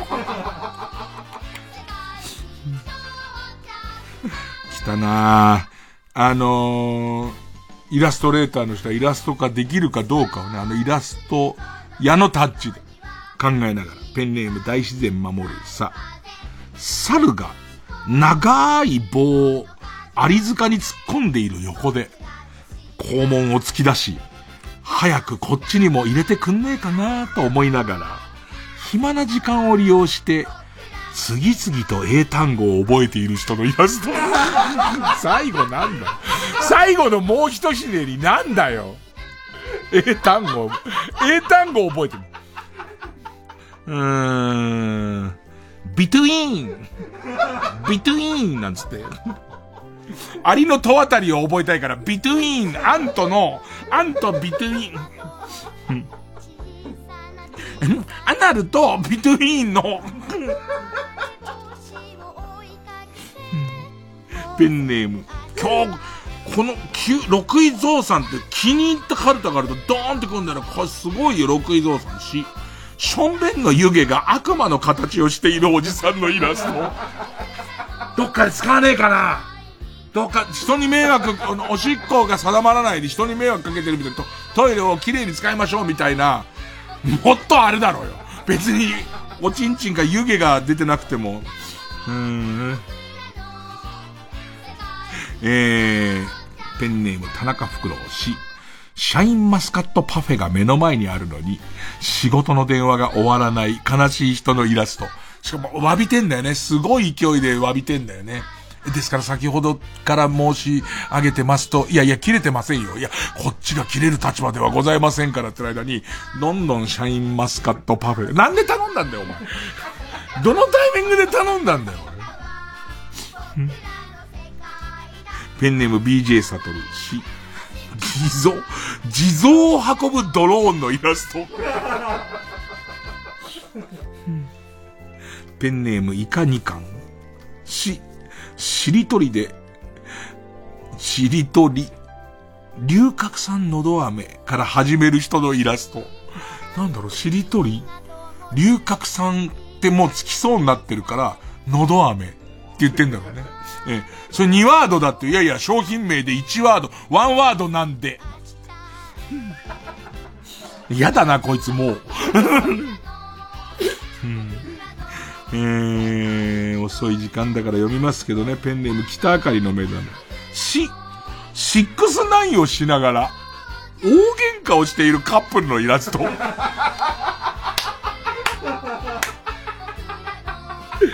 すげえ面白いな。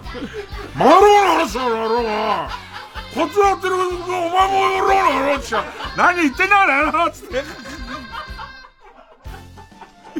なんかこう、こ、く、加えながらとさ、眠りながらだからさ、多分さ、滑舌がさ、ラリルレロが変な方とさ、方の口の感じになってる方だよね。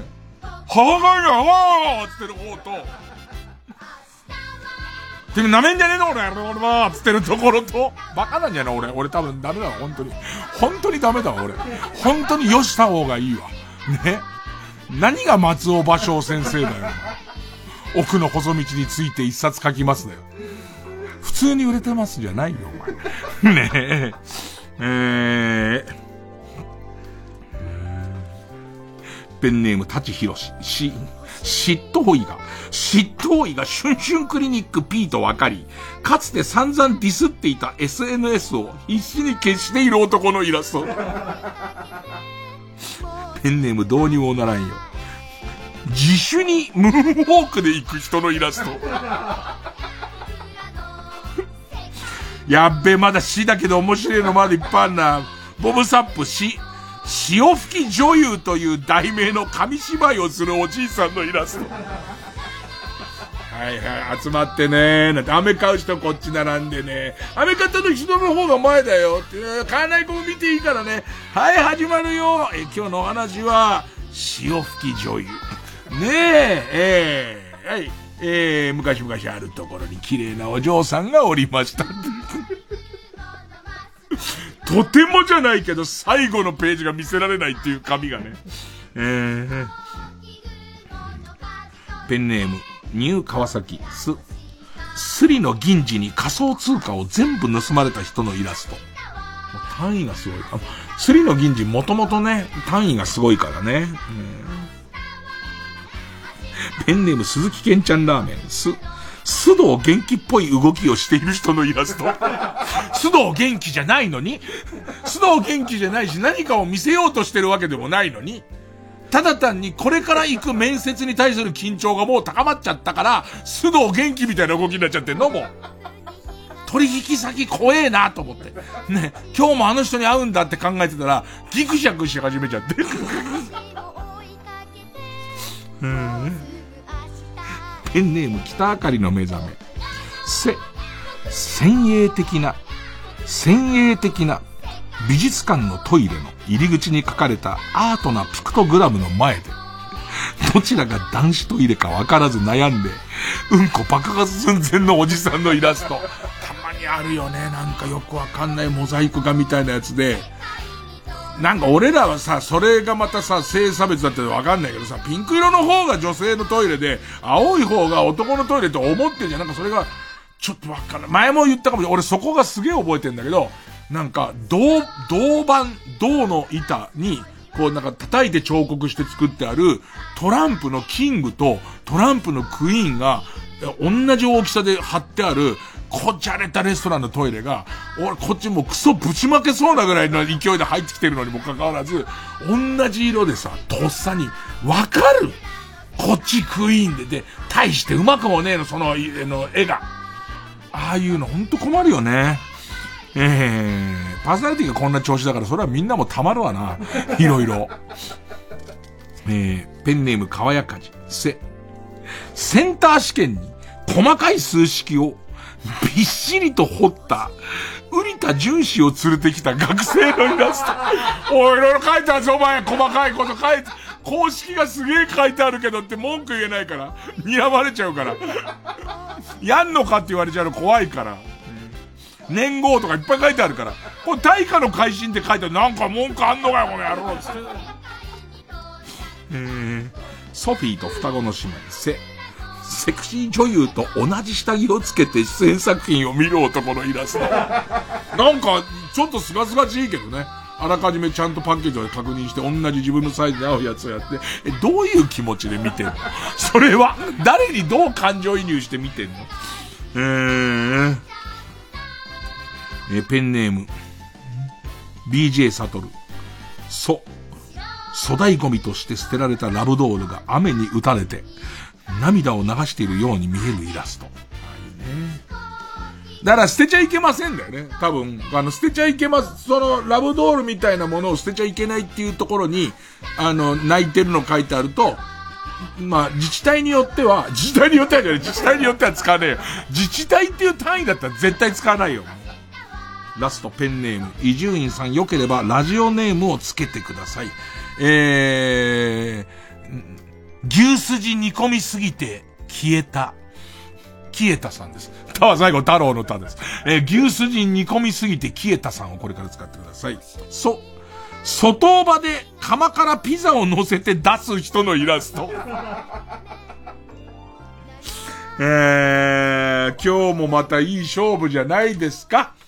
えー、リスナー投票 CM の時間を利用してやるので少し短いです。えー、勝ったと思う方のカルタが、魔法少女イジュピカちゃんカルタならメールの件名にカタカナでイジュピカ。えー、裏のイラストや裏ストやカルタならメールの件名にひらがなイラストと書いて。メールの本文には住所、氏名、年齢、電話番号を書いてこれからかかる曲じゃなくて CM の間に、これから流れる CM の間に送ってください。投票は1人1回で抽選で3名様にバカ力カードをプレゼントします。えー、メールアドレスはいつもの baka.tbs.co.jp baka.tbs.co.jp です。じゃあ申し訳ないけど急いでちょうだい。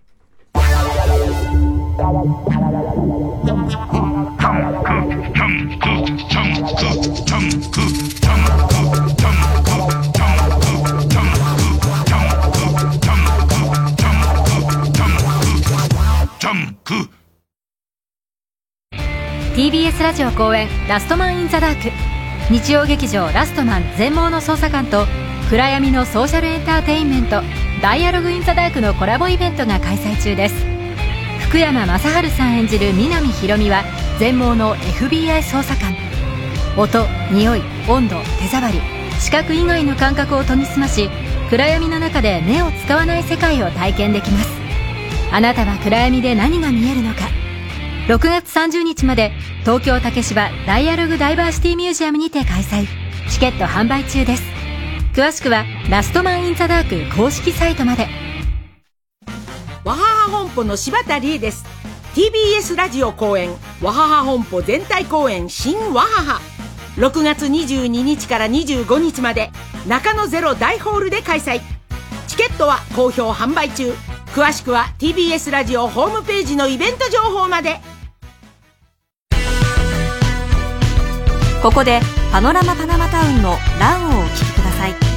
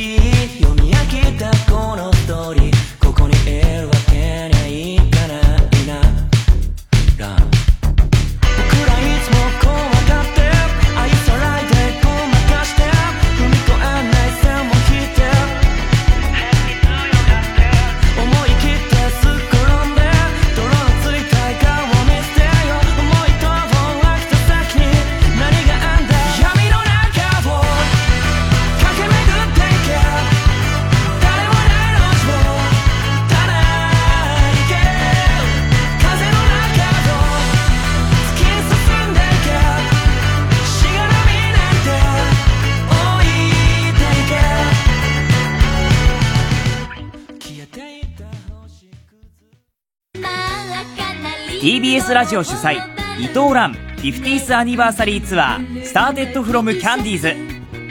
キャンディーズとしてスタートした伊藤蘭がデビュー50周年を迎えます。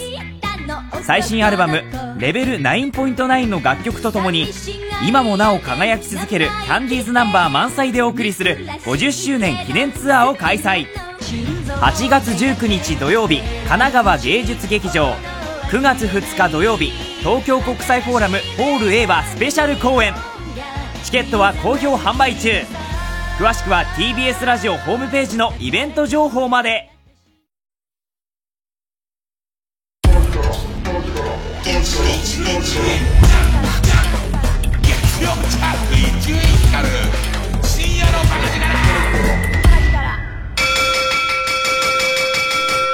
投票時間が大変短くて申し訳ない。長かったら勝敗変わったかもっていうぐらい、僅差。イジュピカちゃん289票。ウラストヤ284票。勝ったのは魔法少女イジュピカちゃんカルタ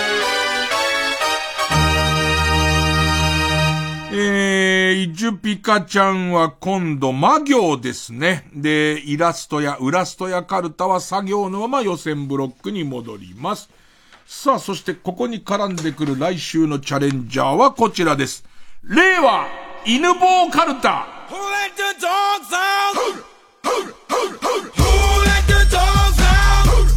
えー、大変カオスなんですけども、もう犬か棒の 一つの箱に、犬か棒のカルタが、犬と棒のカルタじゃないですからね。えー、えー、ペンネーム、エースコイン食べのすけ、く、熊切あさみで抜いた後、自分を戒めるために叩く用の棒。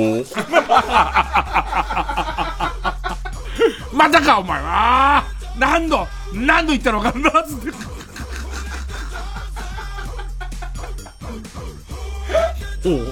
なんか定期的に抜いちゃうんだろうね。なんか深夜の通販とかで見た時に抜いちゃうんだろうね。もうそういうの出来上がっちゃって、それでいて、もうこんにゃろべ、こんにゃろべ、つって。どうして俺はつって。えー、ペンネームどうにもならんよ。5人、5人逮捕で謝られたのはいいけど、麻薬犬が一斉に吠えた理由が、シンプルに体臭がきつかったからだったことは教えてほしくなかったなだって。えー、犬でも棒でも結構です。犬棒が家業、イジュピカちゃん魔行の戦いです。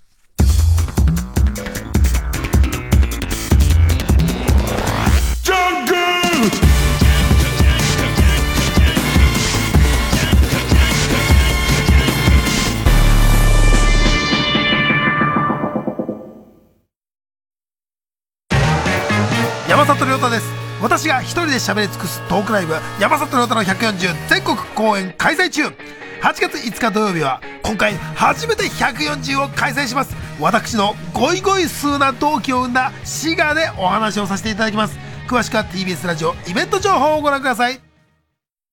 TBS ラジオ公演ガーマルチョバシネマティックコメディジャパンツアー20236月3日4日読売大手町ホールで開催。たった一人の喋らないパフォーマンスで客席中が大爆笑。チケットは各プレイガイドで販売中。詳しくは TBS ラジオのホームページイベント情報まで。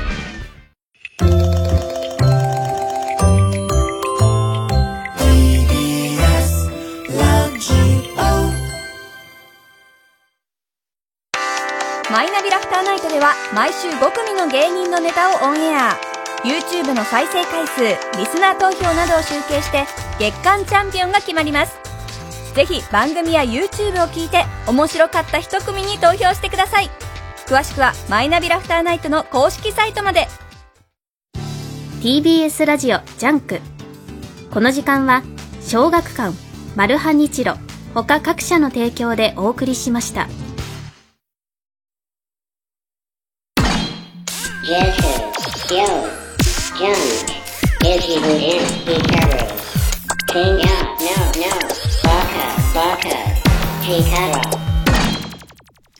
まあ、このラジオを聞いてる人はみんな知ってることですけど、なんかこう、パズルみたいにスケジュールを組むのが好きなんですよね。で、結局体力が持たなかったりとか、あと、世の中そう予測できることばかりできてないんで。で、毎回できると信じて挑んで、できないで、できなかったのを何とかするのが楽しいんですよね。ただちょっと、あのー、今日も帰ってから、ゼルダをまた2、3時間やろうとは思ってるんですけど、最近ちょっと寝なきゃいけないなと思い始めたのが、あのー、ウーバーを頼んで、置き合い頼んだまま寝ちゃうっていう話を前したと、もうこれでも相当なもんですよ。朝起きたら、中尾の親子丼あったりしますから、笠地蔵かと思いますから。誰かが、誰かが俺の朝飯しようと思いますから。あと、もっとひどいやつは、えー、っと、ウーバー頼む前何食べたいなと思うわけ。でいて、中尾の親子丼を頼もうか、中尾の親子丼相当もう続いてるなと思って違うのを食べようと思って、なんかこう、カレーにしようと思うじゃん。で、その後、いや、でもちょっと中うかな、カレーかなと思って注文して、で、もう一回風呂入って、で、と、届いたってなって、で、下行ってみたら、俺、カレー頼んでんだよね。でも、風呂入ってる間に中尾だったと思い込んじゃってんだよね。でいて、ああ、俺親子丼の口になってたのにっていう。何これ？ね、なんだ、多分ね、寝不足はまず一番でかい。寝不足はでかいと思うんだけど、なんだろう、弱った、年取って一番弱ったことは、えー、子供の頃から父親がそういう、あいつはあるんだよ、父親が、えー、ダミンを貪るな、ダミンを貪るなって、お前が寝てる間にみんな努力してるし、みんなこういろんなことやってんだから、あの、ギリギリまで寝ない方がいいんだってずっと言われて育って、大人になってからもなんか、俺が寝てる間に楽しいことをやってる奴がいるって思っちゃうから、ずっと寝ないできたし、おかげで割と寝ないで大丈夫な体になったの。で、ショートスリーパーみたいな大げさな言い方しないけど、あ俺割と寝ないで動き回れんな、だったんだけど、50になって、まあ、45過ぎたあたりから寝ないのよ。寝ないんだけどきついっていう。それただの不眠症じゃん。ただの不眠症の人になっちゃったから、まあ大変困ったことなんですけど、ただね、あの、予定が組めた時の気持ちよさね、で、崩れた時の焦りね、なんとかなった時のほっとした感じね。うーん。あ、まあ、総合すると時間もないんで、病気だね。完全な。完全なだよ。ね。おやすみ。武田砂鉄です。武田砂鉄のプレキンナイト。毎週金曜の夜をペンではなくトークで凌駕する90分です。私が今本当に会いたい人をお招きしたり、TBS ラジオ沢田大記者と1週間のニュースを振り返っていきます。毎週金曜夜10時から。TBS アナウンサー佐々木舞音です。エンタメサタデーミュージカルサニーから花房まりさんがコメント出演。花房まりです。ミュージカルサニーでナミの役を演じます。ぜひ劇場でお会いしましょう。放送は次の土曜日朝5時5分から。TBS ラジオ。総合住宅展示場 TBS ハウジング大田会場群馬県太田市内、イオンモールのすぐそば。最新モデルハウスで営業中。3時です。